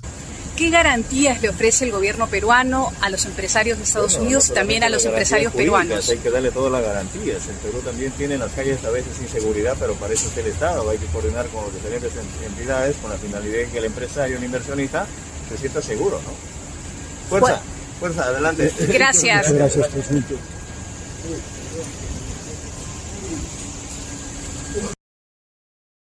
¿Qué, le parece eso? Le preguntan por papas y responde camotes. Le preguntan por una cosa, responde otra cosa. Y es el presidente de la República, que está diciendo y está precisando temas relacionados a asuntos de, la, de una enorme importancia, ¿no? Pero eso es lo que pasa con Pedro, con Pedro Castillo, que ha estado, como vemos en, y lo hemos dicho el día de hoy, en una entrevista muy inspirado, muy preciso eh, y de una manera eh, tan clara y precisa que nos llena realmente de sorpresa. Por lo menos esa es la palabra que prefiero utilizar, sorpresa. Bien, eh, ¿dónde está Mauricio? Déjeme ver si lo logro ubicar, porque he tenido un tema ahí que estoy viendo si podemos o no hacerle hoy la entrevista a Mauricio Muller. Si puede pasar una conversa con nosotros. ¿Qué dice el presidente sobre corrupción? ¿no? Interesante. Tengo un fragmento acá. El caso Lavajato es un baldón que nos perseguirá por mucho tiempo. Tenemos que desterrar la corrupción, pero para eso tenemos que, que sancionar con dureza y firmeza a todos los que participen en ella. En el caso mencionado, vemos a muchos funcionarios, incluso hasta tres expresidentes del país implicados. Dos de ellos han sido detenidos, pero paradójicamente no vemos preso a ningún empresario. Algunos lo estuvieron unos días, pero ahora ya están libres y hasta fuera del país. Esto no es correcto. Ese es este el pensamiento de Pedro Castillo. Déjeme hacer una llamada telefónica y vamos a ver si podemos saber qué pasó con eh, Mauricio. Hola Mauricio, ¿cómo estás? ¿Qué tal, Alfonso? Mil disculpas, por favor, mil disculpas. No te escucho, me parece, ¿o sí? ¿Me escuchas? Sí, ahora sí te escuchamos. ¿Me escuchamos? Sí, ya. Eh, lo, como, te, como te expliqué, estuve acompañando a mi señora a una intervención quirúrgica menor. Y bueno, más el taxi y todo eso, y además no es fácil pues para los médicos saber cuánto demoran las cosas, ¿no? Entonces por eso es que yo pido disculpas a, todas las personas que nos están viendo eh, y en especial a tu persona que me has invitado para esta noche. Sí. Mauricio, eh, en primer lugar, ¿cómo está tu señora? Que es un tema importante. No, no, es un tema, es un tema menor, es un tema menor, pero que necesita a veces eh, intervenciones. bien, felizmente, te agradezco la pregunta. Perfecto. Bueno, la pregunta por la que entramos es, no sé si tuviste oportunidad de ver o escuchar o leer o conocer el contenido de la entrevista que hizo el día de hoy el periodista César Gilebran eh, al presidente Castillo, o si has escuchado alguna impresión o tienes alguna idea al respecto. Eh, con toda sinceridad no la he leído, estuve más bien leyendo la que eh, le hizo a Jorge del Castillo. no sé si ha sido publicada en papel, como todavía lo iban haciendo este Gilebran, pero no, no, no he podido leer. Pero la verdad es que escuchar las respuestas o leer las respuestas de Castillo, eh, para mí ya es una pérdida de tiempo, porque él solamente contesta clichés y miente impunemente cuando no sabe algo. Y la verdad es que me imagino que debe haber sido exactamente lo mismo. Claro, pero eh, es la primera entrevista que da un medio desde que es presidente de la República. Una entrevista. Sí, pero un medio, un medio proclive. Claro, pero es una entrevista que además eh, no tenemos Em, la imagen del video de la entrevista, solamente tenemos la transcripción que hace Hildebrand en su periódico, ¿no? Y que se ve más bien a un Castillo particularmente este, preciso en las ideas y los conceptos, cosa que no suele ser, digamos, eh, la tónica con la que se ha desenvuelto hasta ahora, por lo menos, ¿no? Donde más bien dice cosas bastante extrañas y por momentos absurdas. Por eso parecía tan raro lo que hemos estado escuchando de él y leer la entrevista de César. Pero pasemos a otro tema. ¿Cómo aprecias entonces en general tú el gobierno de Pedro Castillo a casi seis meses de haber comenzado? Bueno, se trata de una cleptocracia en la que eh, distintos grupos que se habían puesto de acuerdo para eh, ir bajo la bandera de Perú Libre, articulados en el primer semestre del año pasado, sustantivamente por eh, Movadef y, los sectores que nucleaba eh, Vladimir Cerrón. Y lo que está ocurriendo ahora es que todos esos sectores se están peleando como rapiña, como llena sobre la presa, su pedazo de torta del Estado peruano. Las broncas que hemos visto, los tweets que se han puesto, las declaraciones que han hecho los primeros ministros, comenzando por Bellido y después la otra señora, eh, el señor Bermejo, el señor Cerrón.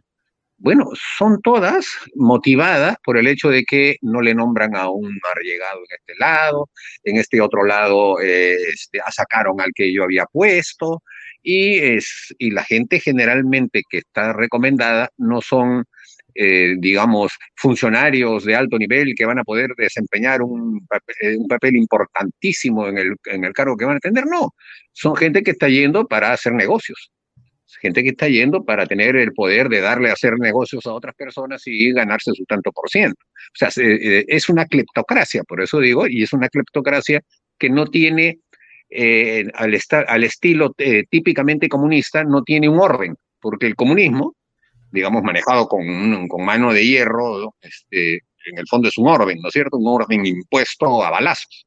No, esto es, esto es un desorden, una, una cleptocracia o una oclocracia, como decía Polibio, ¿no? Es decir, ya el gobierno de la turba, o sea, de los que van y asaltan, de los que hacen incendio en las calles y no saben ni por qué lo hacen. Entonces, tengo esa impresión y no creo que se pueda desmentir por una entrevista en la que, como tú señalas, simplemente se, se, edita la respuesta, pues obviamente. ¿no? Ahora, eh, Daniel Salaverri eh, ha sido nombrado presidente Perú Petro. El día de hoy la Contraloría ha dicho que no tiene las condiciones técnicas para hacerlo y legalmente tampoco existen los informes de Perú Petro para que pueda asumir el cargo. Y cuando le preguntan a él por qué lo ha nombrado, me refiero al presidente de la República en la entrevista con Gilebran, él dice, bueno, porque es un crítico del gobierno. ¿No? Entonces, eh, ¿cómo aprecias a Salaverri en esa, eh, digamos, estructura de poder a la que quiere incorporarse? Bueno, como te señalo, son, es un archipiélago de intereses el que hay en el gobierno y eh, el, caso de Salaverri es que él representa al vizcarrismo. Él representa ese grupete de oportunistas que se encamararon del, poder. Y en el caso de, de, de, Salaverry, peor, porque esta es una persona que ha hecho de la traición su bandera, su divisa y su forma de hacer política, y seguramente tarde o temprano terminará traicionando también a quien lo han nombrado. Pero él, él, él representa una cuota, pues por eso no lo sacan. Eh, a pesar de que no tiene eh, la menor preparación para el cargo, y menos aún la moralidad que se necesita para un cargo en donde uno tiene el poder de señalar eh, qué persona puede ganar en su momento millones haciendo exploraciones o lo que fuera en lotes petroleros. De manera que este, eh, esto es parte de esa repartija, es la confirmación de que todo esto es una repartija.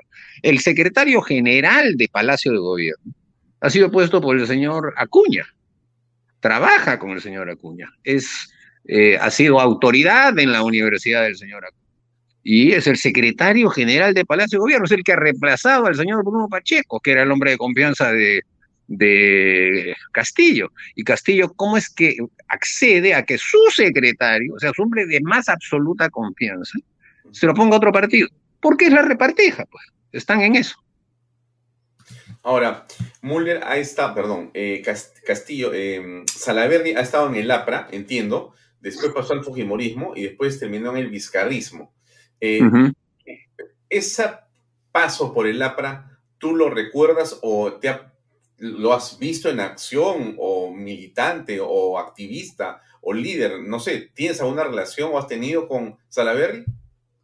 Él nunca fue un militante, fue un inscrito, que es distinto, son categorías distintas en los partidos. Él no fue un cuadro político. Eh, él era simplemente un ingeniero que quería ser autoridad y en el, APRA era fuerte en ese momento y él se pegó y se inscribió. Eh, eh, y el partido lo respaldó porque al parecer en las encuestas figuraba bien. Sin embargo, al parecer las encuestas no estaban en su mejor momento y perdió la elección.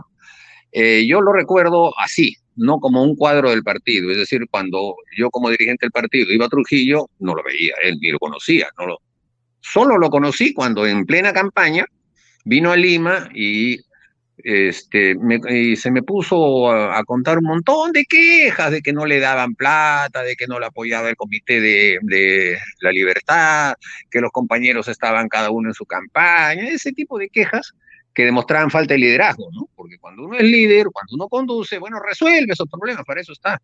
Y esa fue la única vez que yo lo conocí como militante aprista. Y no me extrañó para nada que se terminara yendo pues creo que se fue también justamente donde Acuña y después tuvo un pacto con el señor este, Willy Ramírez eh, y después este, se pasó al Fujimorismo. Y estando en el Fujimorismo es donde él ha pues cosechado todos los, los vínculos que ha tenido en la política. Sí, ahora, ¿cómo explicas que conociendo esto que tú estás contando, que parece ser que no era secreto, terminara en el Fujimorismo desplazando a figuras que tenían, digamos, más oficio, más derecho, más experiencia, estaban vinculados eh, históricamente al Fujimorismo para ser justamente presidentes del Congreso y fue y terminó estando él en el Congreso en lugar de los demás. ¿Cómo explicas tú eso? ¿A qué se debió la elección de, de, como, como presidente del Congreso con el voto fujimorista? ¿No te extrañó a ti? Sí, claro. Eh, además porque se voceaban otros cuadros más cuajados del Fujimorismo como propuesta. ¿no? Eh, yo creo que eh, han habido ahí algunos factores. El primero me parece que es la falta de capacidad y de sagacidad política que Keiko Fujimori ha demostrado siempre. La propia conducción de su partido demuestra que le ha faltado muchas veces muñeca para manejar política. Ella es una política a la fuerza, no hay que olvidar eso. En otros países, en caso Colombia o incluso Chile, hay estirpes políticas. En el caso de Keiko, ella es eh, de, las, de los hijos de Fujimori la que ha tenido el bastión de querer ser política. Pero yo estoy convencido de que no le gusta. Eh, yo recuerdo cuando era congresista, no tenía mayor este, relevancia, ¿no? Eh, incluso creo que pidió una, una especie de, de, licencia por un año o dos años. No le gustaba. Salió, entiendo, embarazada y, y, y, también creo que algo de estudios estuvo haciendo también. Sí, sí, pero bueno, pero había, han, han habido casos de otras este, congresistas embarazadas que han estado, o sea, en la vida política. Ese es un, factor. Y el segundo factor es que yo estoy convencido de que la forma con la que trabajan los, los que tienen el alma en la traición es justamente la de sobonear, pues, ¿no? La de, la de seducir a quien toma las decisiones. Y lo pusieron, a pesar de que no tenía ninguna experiencia política, de vocero. Entonces, claro, ese fue el trampolín para el cargo que después obtuvo, ¿no? Son, eh, creo que, errores propios de, pues, por eso digo, son errores propios de conducción. Y además porque cuando yo he conversado con los fujimoristas del Congreso, que eran los más em, cuajados, ellos mismos decían lo que te estoy diciendo, no puedo dar nombres, pero habían incluso algunos que estaban totalmente resentidos con esa decisión.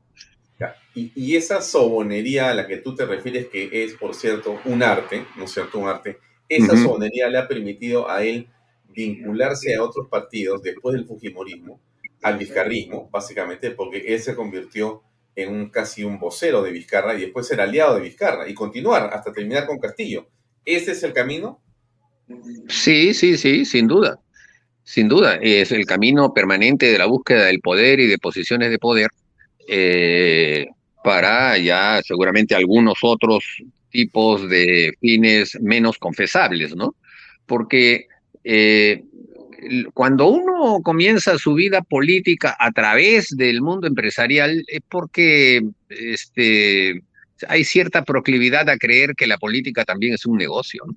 Y él es una figura que viene del mundo eh, empresarial, ¿no? Claro, pero ahí entras a un asunto que es, por cierto, polémico, ¿no?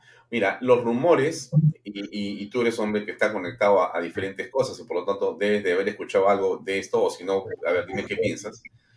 Los congresistas no tienen supuestamente capacidad de gasto, pero hay una parte de la ley del Congreso, del presupuesto de la República, que se hace en concordancia o con acuerdo de los congresistas para ver qué cosas se va a llevar a cada una de sus circunscripciones en obras. Terminan ellos participando no de manera directa, pero de manera indirecta o por interpósita persona, a través de los amigos, las amigas, los familiares, en las empresas constructoras o no, terminan haciendo beneficio de esos dineros que el presupuesto destina. Ya, entonces, eh, tú dices bien, la política no es el tema de la economía, o sea, uno no entra a la política para enriquecerse, pero hay un grupo de congresistas, no sabemos cuáles son exactamente, y ya los veremos, que más bien sí hacen eso. Hay otros que no, que hacen política 100%, pero hay unos cuantos que más bien entran eh, con una mochila para llenarla, ¿o no es así? Es así, con la única diferencia que no son unos cuantos, son la mayoría. eh, los que hacen política realmente en el Congreso, o sea, los que, los que hemos procurado hacer política, participar en debate política, político, es, estudiar a los clásicos, por ejemplo, estudiar la historia, que nada de esas cosas pues te, da un tanto por ciento de ganancia, ¿no? Eh, somos distintos de aquellos otros que hacen política o dicen voy a hacer política o estoy en política este, por, porque quiero a mi pueblo. Ramiro Prialé, que nos tantas frases nos ha dejado, tenía una este, interesante eh, frase también sobre esto. Él decía que una cosa es decir estoy en política y otra cosa es decir soy político. Porque el estoy es solamente porque es pasajero. En cambio, el que es, en esencia, ese queda. Y lo que sucede es que efectivamente los parlamentarios no tienen iniciativa de gasto, salvo, salvo cuando aprueban la ley de presupuesto. Pues no te olvides que la ley de presupuesto la tiene que aprobar el Parlamento. Y claro, cuando se aprueba la ley de presupuesto, ahí entran todas las ferias posibles. El parlamentario por no, por ser solamente eh, diputado, porque en el Perú se eliminó la Cámara de, Senadores, y esto que tú estás comentando es consecuencia de haber eliminado la, Cámara de Senadores, porque el diputado está obligado a eh, tener en su región eh, un papel proactivo en la obra emblemática de la región o tener relaciones con los alcaldes y con el presidente regional o por, por último tener eh, relaciones malas con estas personas, pero lo cierto es que no se genera eh, eh, sino un ambiente de, de, obra, de infraestructura, que, el, parlamentario tiene que ayudar con este puente. Entonces, ¿qué hace el parlamentario? Se va al Ministerio de Economía, dice, oye, hay una partida para el puente aquí sobre el, el río este, Sana, por ejemplo. Y bueno, este, el, viceministro le dice, este problema tiene, hay que aceptar otra cosa, se convierte en un gestor de, esos, de ese tipo de temas. Y eso, en el fondo, es una trampa, porque eh, lleva a que haya esto que tú has bien señalado, un enorme eh, o una enorme tentación, diría yo, de eh, corrupción, pues, de corrupción. Y como se tienen que designar empresas constructoras, empresas consultoras, todo tipo de empresas, y eso lo hace el presidente regional, y en muchas regiones a veces la Contraloría está súper debilitada y no puede llegar, no, tener, tener acceso a esa información, entonces viene la corrupción, desafortunadamente. Y eso es porque el sistema político ha sido diseñado de esa manera. La culpa de eso la tiene Alberto Fujimori, porque eliminó el Senado de un plumazo y metió en la cabeza de todos los peruanos, y hasta ahora todos los peruanos lo tienen, que ni siquiera debería haber un poder legislativo. ¿Para qué sirven? Eso solo hablan, no hacen nada, etcétera, etcétera. Hasta ahora los peruanos dicen eso. Ya, pero, ok, a ver, este, siguiendo la línea de tu pensamiento en el sentido de que ha sido Alberto Fujimori el impulsor de esa tirria contra el Congreso, ese pensamiento cuando repetía tanto la partidocracia famosa y, entonces se refería al poder, de, al poder de los partidos. Eh, pero ahí surge Belmont, ¿no? O sea, Ricardo Belmont es el primer outsider, este, eh, Mauricio. Antes de Mori.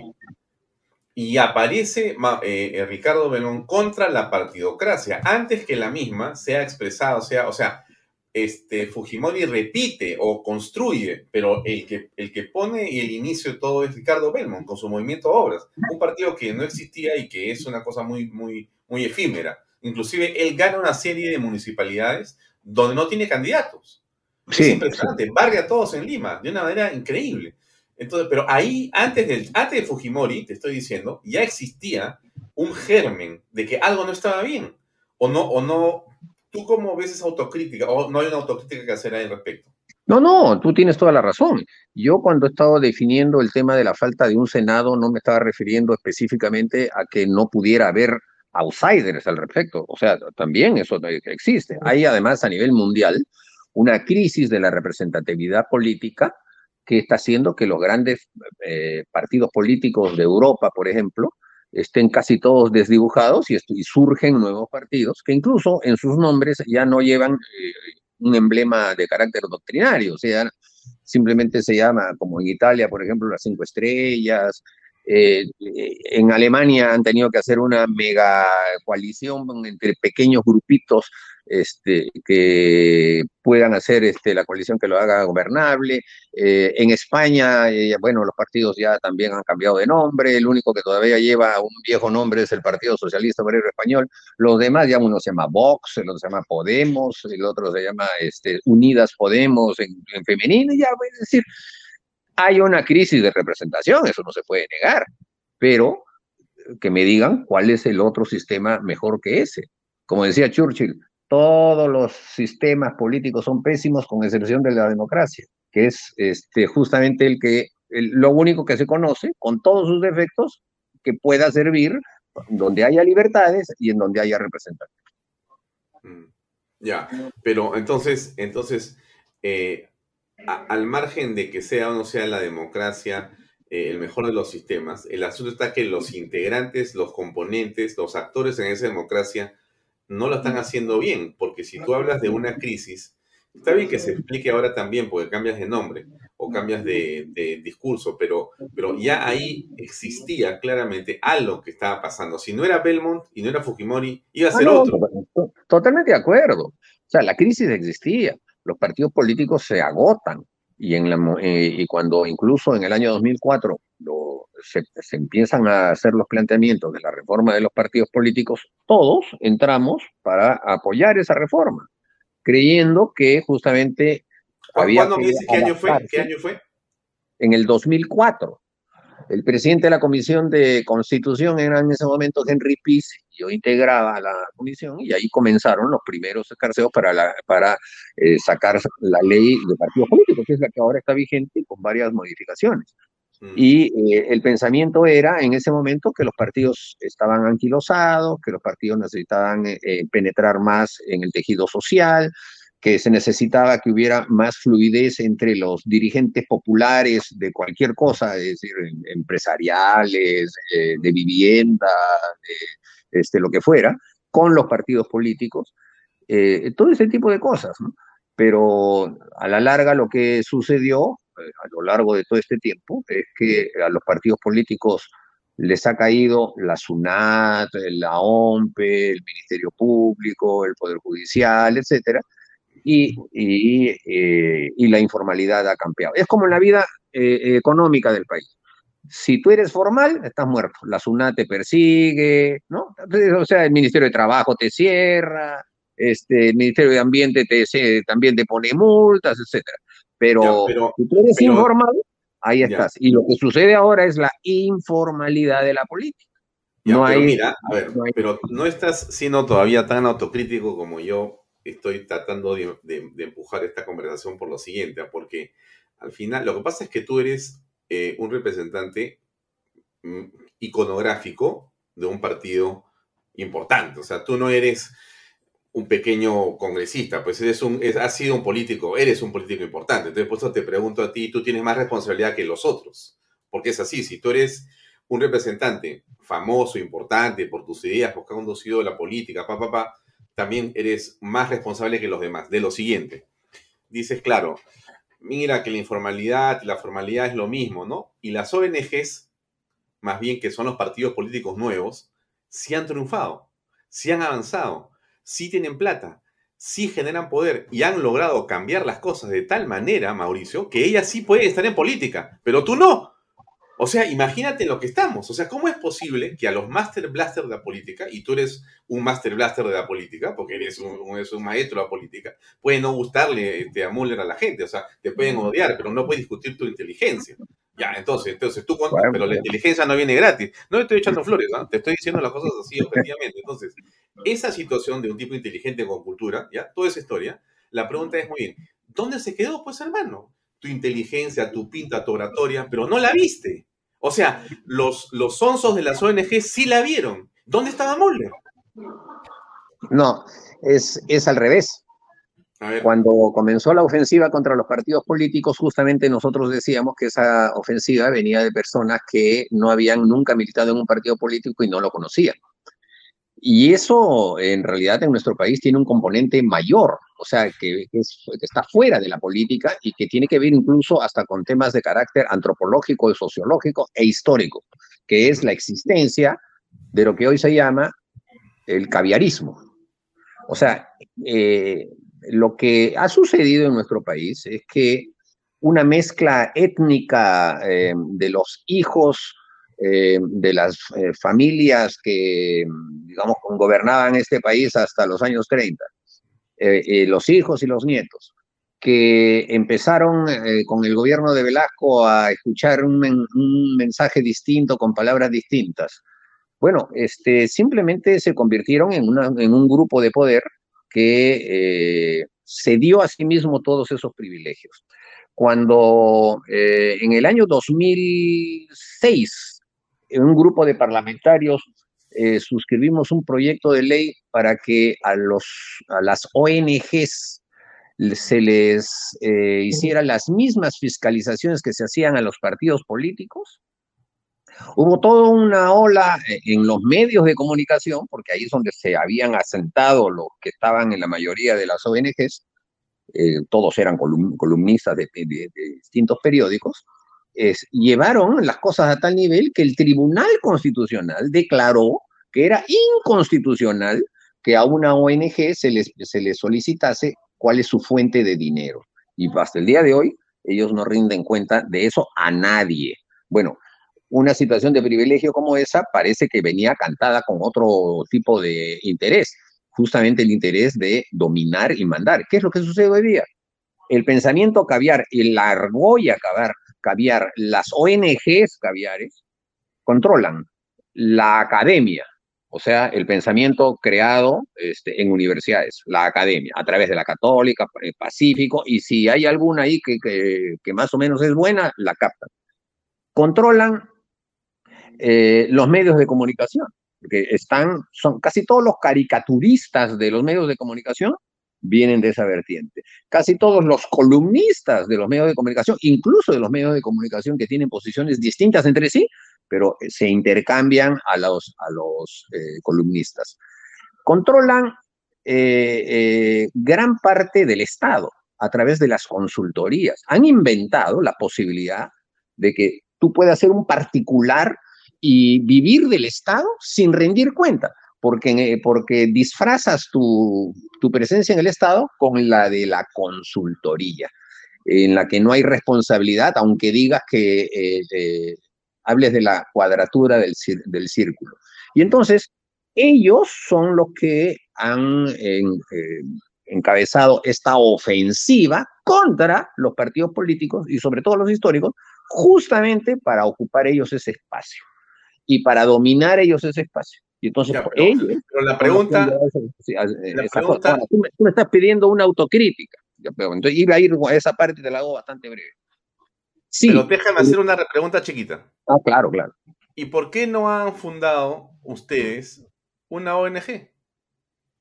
Por la misma razón por la que te estoy diciendo que nosotros creemos en que eh, los partidos políticos deben ser partidos políticos y no ONGs. Es decir, si yo creo en la política, tengo eh, tengo que ir hacia la población con la sinceridad de decirle, soy político y, estas son mis ideas. No lo que hacen las ONGs, que dicen que van hacia la sociedad y le dicen, este, eh, yo soy un especialista en este tema eh, y, sugiero tal otra cosa y, si tú haces lo que yo te digo, entonces te va a caer un apoyo que te vamos a dar a través de una ONG que va a venir a darte y te va a ayudar, por ejemplo, a hacer tu pozo de agua. Eso es lo que ellos hacen. Ya, tú has sido gobierno cinco años. ¿Perdón? Ha sido gobierno cinco años con mayoría parlamentaria en el gobierno de Alan García II.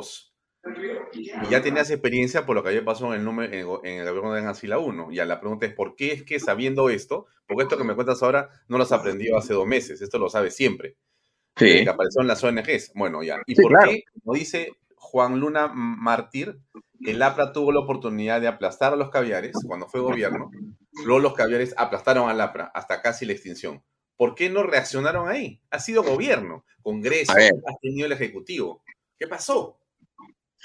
Bueno, este, no creas que no estábamos peleando justamente para eso, es porque hemos sido derrotados en esa, en esa guerra que se generó en ese momento.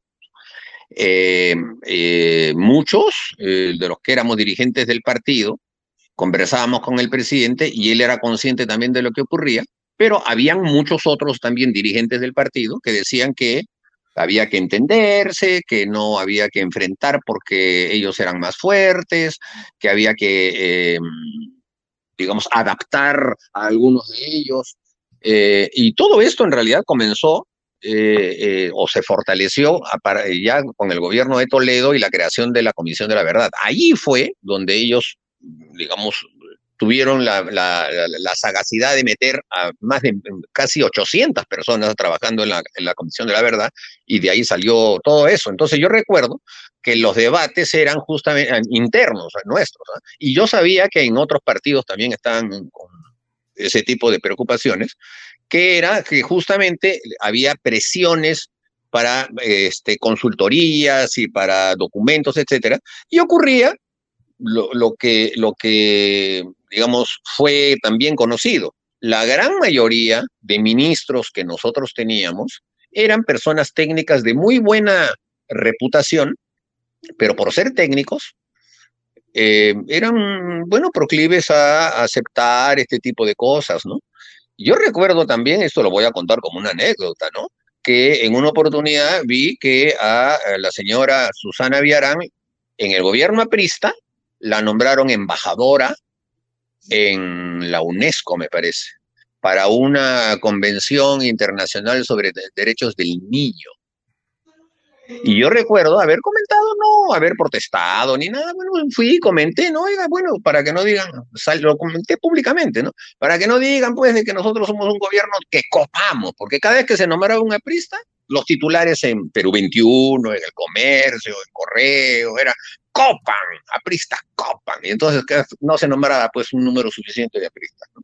Y Susana Villarán, nombrada embajador, y yo le pregunté, en una así, este, una casualidad que lo vi a José Lo, que era ministro de Relaciones Exteriores, oye, ¿y por qué a Susana Villarán?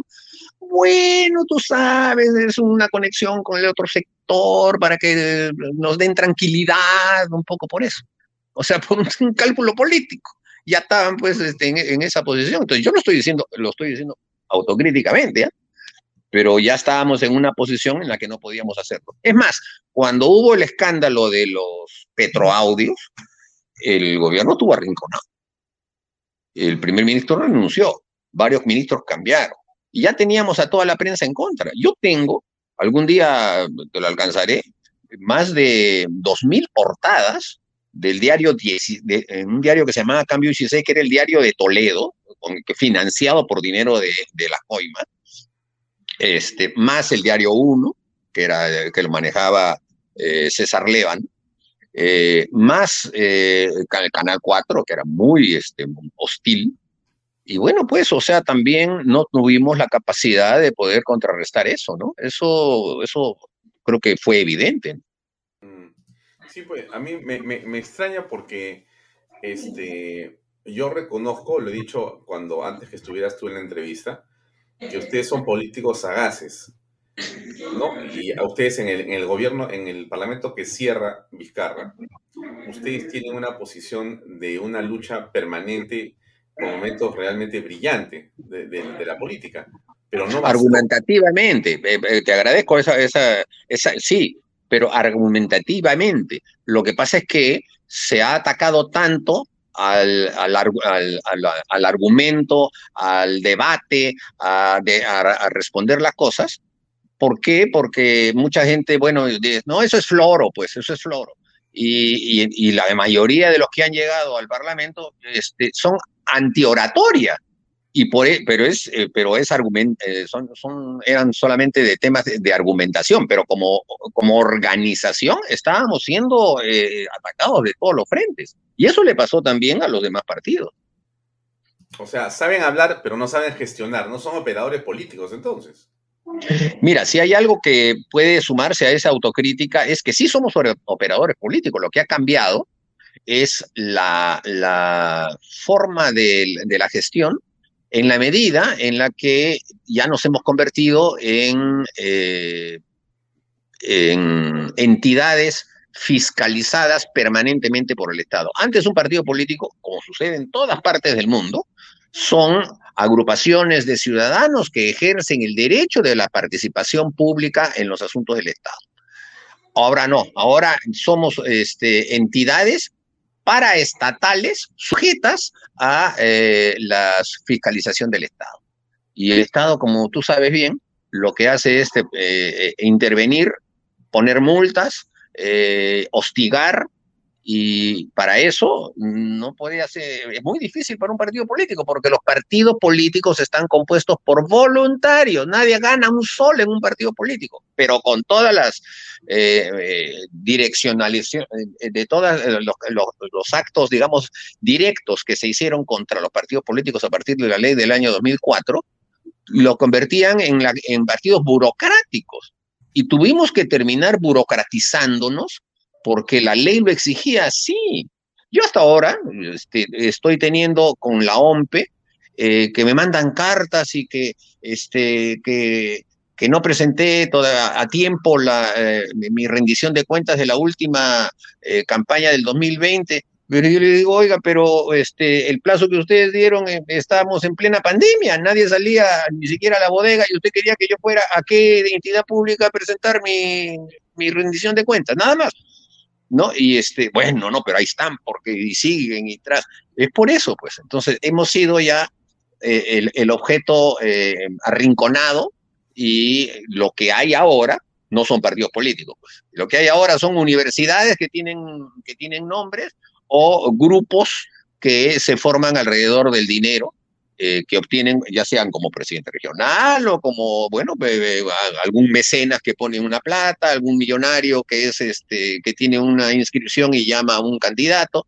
Ya no hay, pues, este, la estructura de, eh, de partidos políticos permanentes como la nuestra, como la del Partido Popular Cristiano, como algunos partidos que todavía quedan, no, que están pero, pero, fíjate, fíjate lo que dices. Entonces quiere decir, Mauricio, que tú eres un dinosaurio.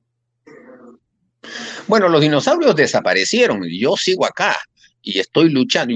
Si, si, si se me quiere este, poner en una especie, podríamos no, no, decir... O sea, no te estoy cochinando, pues lo que pasa es que en, la, en no, el cine... Una, o sea, la palabra dinosaurio se usa mucho también en política, justamente claro. para hablar de, de, los anteriores. Sí, no, no lo, lo entiendo prácticamente. No, yo digo, si, fue, si hubiera que hacer una comparación con una especie, tendría que ser con una especie que está eh, en la lista de las que pueden eh, tener una extinción ante, antes que la de otros. Porque yo justamente, tú, tú sabes que estaba, estuve en Europa un par de meses, una de las cosas que he estudiado ahí es eh, cómo la revolución digital, esto que tú y yo estamos haciendo en este momento, por ejemplo, cambia la relación y la interrelación de la vida política en la medida en que, por ejemplo, mi partido se formó cuando lo que estaba en boga en ese momento en el mundo eran las casas del pueblo, ¿no? Y eso todo el mundo lo ha escuchado en el APRA.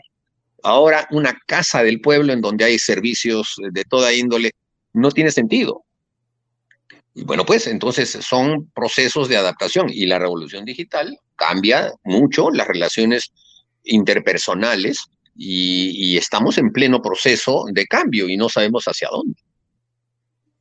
Ya, porque Ok, entonces sigamos avanzando en la conversación un rato más. Yo no te quiero quitar más, unos 20 minutos más para cerrar el tema, pero no, a, a, un asunto, porque mira, Mauricio, resulta, ¿estás ahí? Porque se vaya, mira, resulta que este, ustedes ya no tienen licencia, ya no tienen eh, posibilidad de participar en una elección. Eh, tú, te, te, pregunto concretamente, no me, no me pasees, no te digo que paseas, pero te estoy contando, la pregunta es muy concreta tú estás en el APRA porque eres un aprista, pero el partido no tiene cómo participar en política.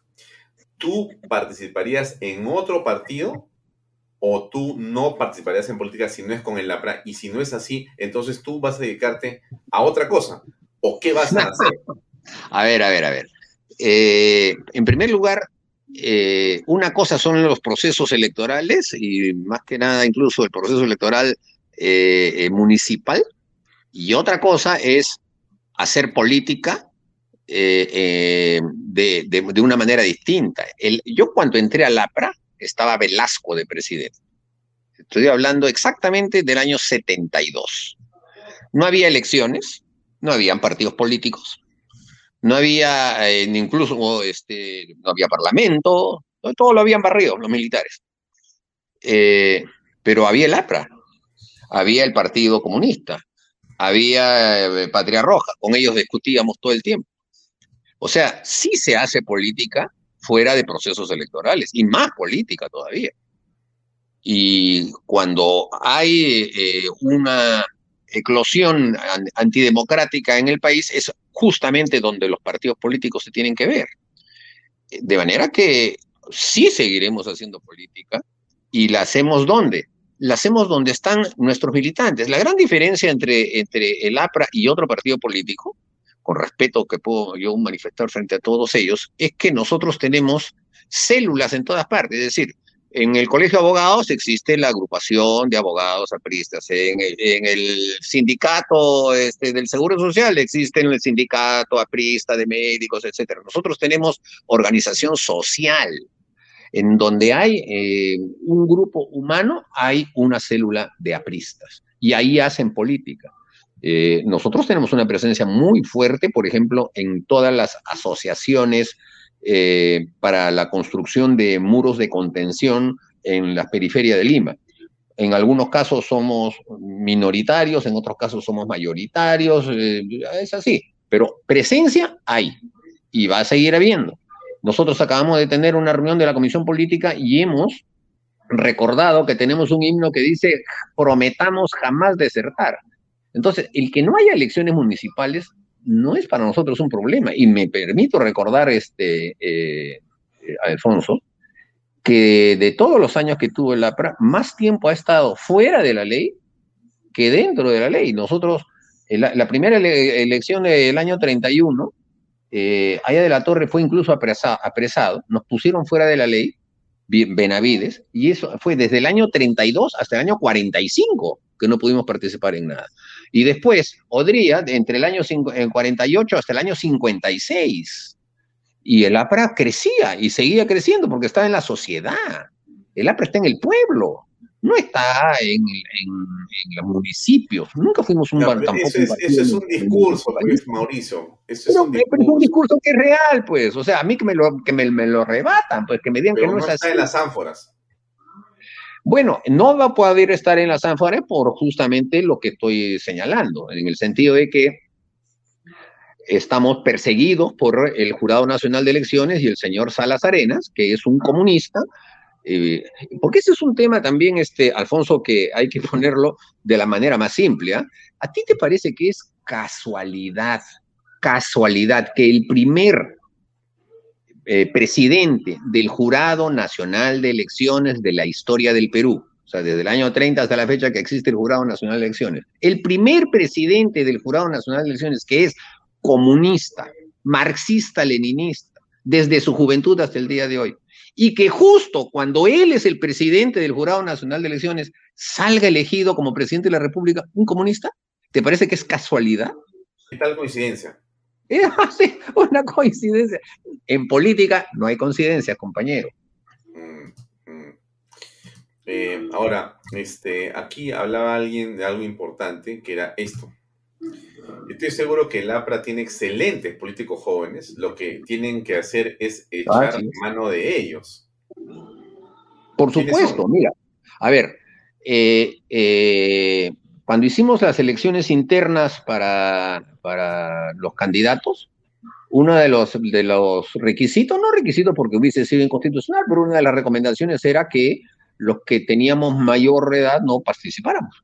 Y fueron candidatos los jóvenes. Esa, esa elección interna este, la ganó Carla García, que yo creo que tiene sólidas condiciones eh, y que se verán más adelante. Lo que ha sucedido ahora es que el 5 de marzo eh, perdón, el 5 de, de- de enero vencía el plazo para que se pudieran eh, inscribir los candidatos que van a ser candidatos en las elecciones municipales de fin de año. O sea, es un tema burocrático.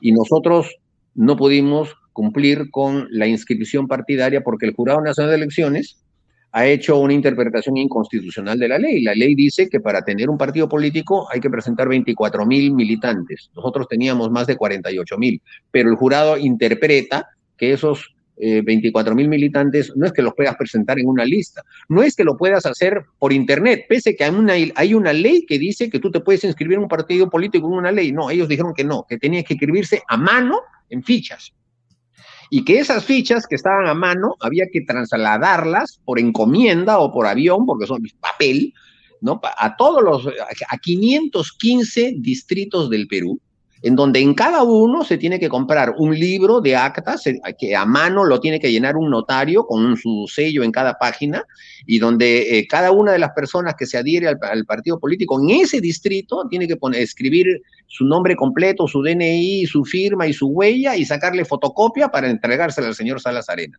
¿Tú crees que hay un partido político que pueda hacer eso? No hay. Los que pueden hacer eso son las universidades, que sí pueden y tienen cantidad de gente que puede dedicarse a ese tipo de cosas. Entonces, se ha hecho la ley para que los partidos, por eso que no solo, no solo nos- eh, nosotros estamos, el Partido Nacionalista, el Partido Popular Cristiano, somos varios partidos conocidos, hasta Patria Roja, no pueden participar porque los que tienen cuadros políticos no, en realidad nos dicen, no, usted no, no necesita cuadros políticos, usted tiene que contratar burócratas para que ahora haga su, su partido político. Y bueno, y lo que va a suceder es que durante este año vamos a continuar haciendo nuestra inscripción, o sea, a- juntando lo que el jurado nos pide, este, ilegalmente, porque hay una ley, la 31038, que dice que, lo, que uno puede inscribirse en un partido político digitalmente. Y es más, cuando, se, cuando eh, ha venido el tema de la pandemia, con mayor razón, pero no, pues ellos quieren que físicamente se hagan este, las inscripciones, el Jurado Nacional de Elecciones. Y nos vamos a inscribir en el curso de este año o, o del próximo, porque las, las siguientes elecciones serán en el 2026 y ahí de, de sobra vamos a estar listos. ¿no? Ya, ahora, ¿tú no crees que estás fuera del Congreso porque fuiste el promotor de la ley Muller contra los medios de comunicación? Eh, es posible, eh, pero no creo, por, en realidad no, no, yo creo que no es, eh, yo perdí mi quinta reelección en el año 2020, porque efectivamente tuve mucha prensa en contra, pero ya la había tenido antes. Y yo creo que también he tenido un desgaste, sin duda alguna, y eh, pese a que eh, estuve eh, entre los cinco más votados, pero no alcanzamos eh, la cifra en el año 20. Pero bueno, esos, este, como decían, o se lo atribuyen a Atahualpa, ¿no? Usos de la guerra son vencer y ser vencidos, y un político tiene que estar preparado para ser vencido. Ya, pues, pero eh, el tema. mm, eh, está bien, eso, todos vamos a morir también. Eso es así. pero es- esa no es la pregunta. La pregunta es por qué. Y el por qué es porque tú tuviste esa idea de la famosa ley. Y esa, y esa, o sea, al final dijeron, bueno, a este pata hay que eliminarlo. Hay que eliminarlo de la política. Y Vizcarra dijo, efectivamente, soy el enemigo. Entonces todo contribuyó. La tormenta perfecta. Y te chifaron a ti. Con eso se fueron todos. Claro, o sea, hubo una eh, super campaña muy fuerte, este, y me quisieron mezclar en temas de corrupción y todo eso. Eh, sí, pues, o sea, yo sabía que había un riesgo que se estaba corriendo, ¿no? Eh, si eso determinó este, la derrota que tuve en el año 2020, puede ser, puede ser, tuve 65 mil votos, pero sí, es posible. Bueno, eso sucede en la política. Ahora, la ley Mulder este, yo creo y sigo creyendo de que es una necesidad. Ahora se está viendo de una manera mucho más clara todavía, ¿no? Ahora, y se vio tu ley- el gobierno de Ollantumala. Mauricio, tu, tu ley no era prohibir, era regular. Así es. Era regular. lo que dicen, lo que dicen es, no, ¿cómo es posible que vayas a prohibir la inversión del Estado en los medios privados? Mulder estaba loco. Yo digo, pero él no estaba prohibiendo, él estaba regulando, cosa que no está regulada hoy día. y, pero justamente lo que ellos decían era que no, ni siquiera se regulara porque tenía que ser absolutamente libérrimo. Y yo creo que no, pues porque eh, desafortunadamente los medios de comunicación en nuestro país, aunque a veces está cambiando un poco, pero hasta la fecha todavía hay una suerte de oligopolio eh, eh, que se ve en las líneas editoriales. O sea, tú tienes que los principales canales de televisión y la principal radio este, tienen exactamente la misma opinión sobre los mismos temas de carácter político. Muy, y cuando hay posiciones disidentes, son marginales. Eso sigue ocurriendo. ¿Y eso por qué? Bueno, pues hay que simplemente abrir las páginas de los periódicos y uno se va a encontrar ahí con avisos. Y esos avisos, por lo general, son avisos innecesarios, baladís, que no tienen ninguna importancia y simplemente se ponen porque ahí hay, un, hay una, lo que se llamaba antes una mermelada. Eh, y eso no se ha cambiado al 100%. Ahí, eh, desafortunadamente, en los gobiernos regionales y en las alcaldías, eso es moneda corriente. Bueno, para ir cerrando, este, déjame eh, poner un poco de mi publicidad. Eh, eso dura 10 ¿Del Estado? ¿Del Estado? No, sí. No, hermano, no, no, no, ah. no, yo no, yo no recibo, este, no hay forma, ¿no? Yo, yo, yo, me sostengo con mi creatividad, con mi trabajo, con la gente que hace likes y que nos ayuda a que más gente vea este programa y con las empresas privadas que apuestan por nosotros. Acá hay una. Ahí están los portales eh, invierta en terrenos en Paracas, en los portales. Está ubicado a solo 25 minutos del aeropuerto de Pisco. Y ahora, con la nueva autopista, es muy rápido. Los terrenos están ahí mismo y entonces se revaloriza. Regístrese ahora, ahí está la oportunidad, losportales.com.p o entre usted y compre su PBM Plus de una vez, proteínas, vitaminas y minerales, ahora con HMB en este eh, pandemia y en la tercera ola, es el momento. Vainilla, chocolate. Eh, no olvide que el ejercicio es un tema que favorece el sistema inmune. Lo puede conseguir en farmacias y boticas a nivel nacional. Entra en la web, está en Facebook y está en Instagram. Bueno, entonces, eh, el, próximo martes a las 8 de la noche, apúntalo, estamos grabando para que damos en vivo para que no te olvides. A las 8 de la noche, el próximo martes, hay un conversatorio. Ya. ¿Te acuerdas, no? Sí, claro. Claro. Eh, no vamos a adelantar el conversatorio, pero sí quiero poner el video y que hagas un pequeño comentario en torno a de lo que se trata. Voy a ponerlo, por favor.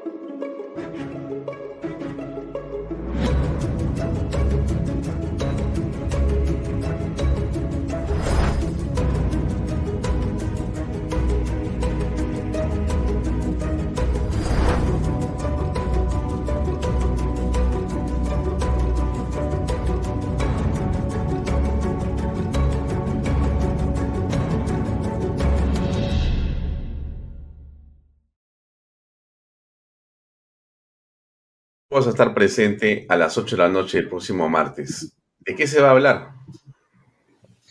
Bueno, eh, se va a hablar en primer lugar de eh, la última palabra de ese spot, que es la palabra justicia.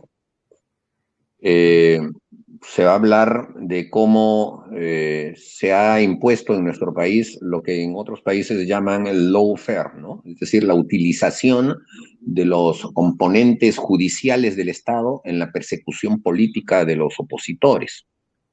Eh, y se va a hablar, sin duda alguna, de eh, los esfuerzos que se, hicieron para eh, evitar eh, ese tipo de agresión y que desafortunadamente no fructificaron, si por el contrario, terminaron arrinconándolo a Alan.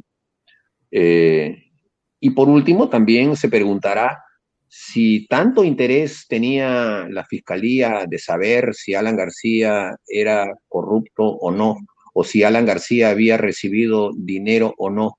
¿Por qué nunca se lo han preguntado a Barata?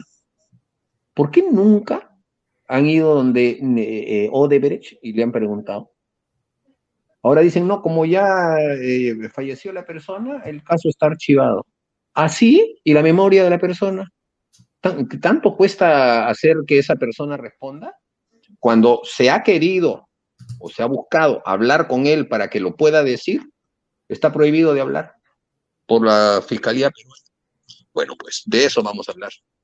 Mm, Bien, Mauricio, te agradezco mucho por tu tiempo, gracias por eh, atendernos igual, a pesar de la circunstancia que nos comentabas al principio de la entrevista, que extendió el programa un poco bastante, porque esto era de 7 a 8, hemos, estado de 8 y media a 9, pero soy igual muy grato conversar contigo. Gracias. No, te agradezco mucho, eh, te agradezco también que hayas esperado de que yo pueda entrar así este, con, con retraso y, te expreso mis disculpas porque eh, estoy con el celular, la iluminación es mala, no ha salido como debía haber salido, pero creo que eh, por lo menos hemos podido decir las cosas como hemos querido. Te agradezco mucho. No, gracias por tu tiempo. Nos vemos el martes a las 8 de la noche. Conforme, muchas gracias. Un abrazo también. Bien amigos, era Mauricio Müller que nos acompañó esta noche. Ahí terminamos el programa. Gracias por acompañarnos. Ha sido un poco accidentado este programa de Vaya Talks, pero así son las cosas, para que vea usted que lo hacemos siempre con buen humor. Pasan circunstancias, estamos en internet, no se olviden nuestros oficiadores, ahí están los portales con los terrenos en Paracas que son una verdadera oportunidad. Eh, hay cosas importantes que ver en Paracas con los portales, está muy cerca eh, del aeropuerto de Pisco y además eh, uno llega muy rápido por la autopista nueva y entonces es una inversión que se va a revalorizar. Entre y averigüe más, está losportales.com.p, también están nuestros amigos de PBM, estupendo PBM, eh, proteínas, vitaminas y minerales, también HMB, recuerde vainilla, chocolate, una buena alimentación es su mejor defensa frente a cualquier cosa. Puede comprarlo en boticas y farmacias a nivel nacional y entre a la página web para tener más información si lo necesita. Yo me despido hasta aquí. Muchas gracias por acompañarnos, gracias por su paciencia, gracias por su comprensión. Ha sido una tarde y una noche de viernes fuera de lo eh, cotidiano, pero hemos cumplido con lo ofrecido, que eso es la parte que yo eh, quería hacer de todas maneras. Yo les ofrecí tener esta noche a Mauricio Muller y ha estado con nosotros a pesar de las circunstancias. Una hora de conversación con él ha sido muy grato y espero que usted también haya encontrado utilidad en sus ideas. Gracias por acompañarnos. Nos vemos el próximo lunes, como siempre, a las seis y media en punto de la tarde. Gracias por estar en Canal B. Buenas noches, buen fin de semana.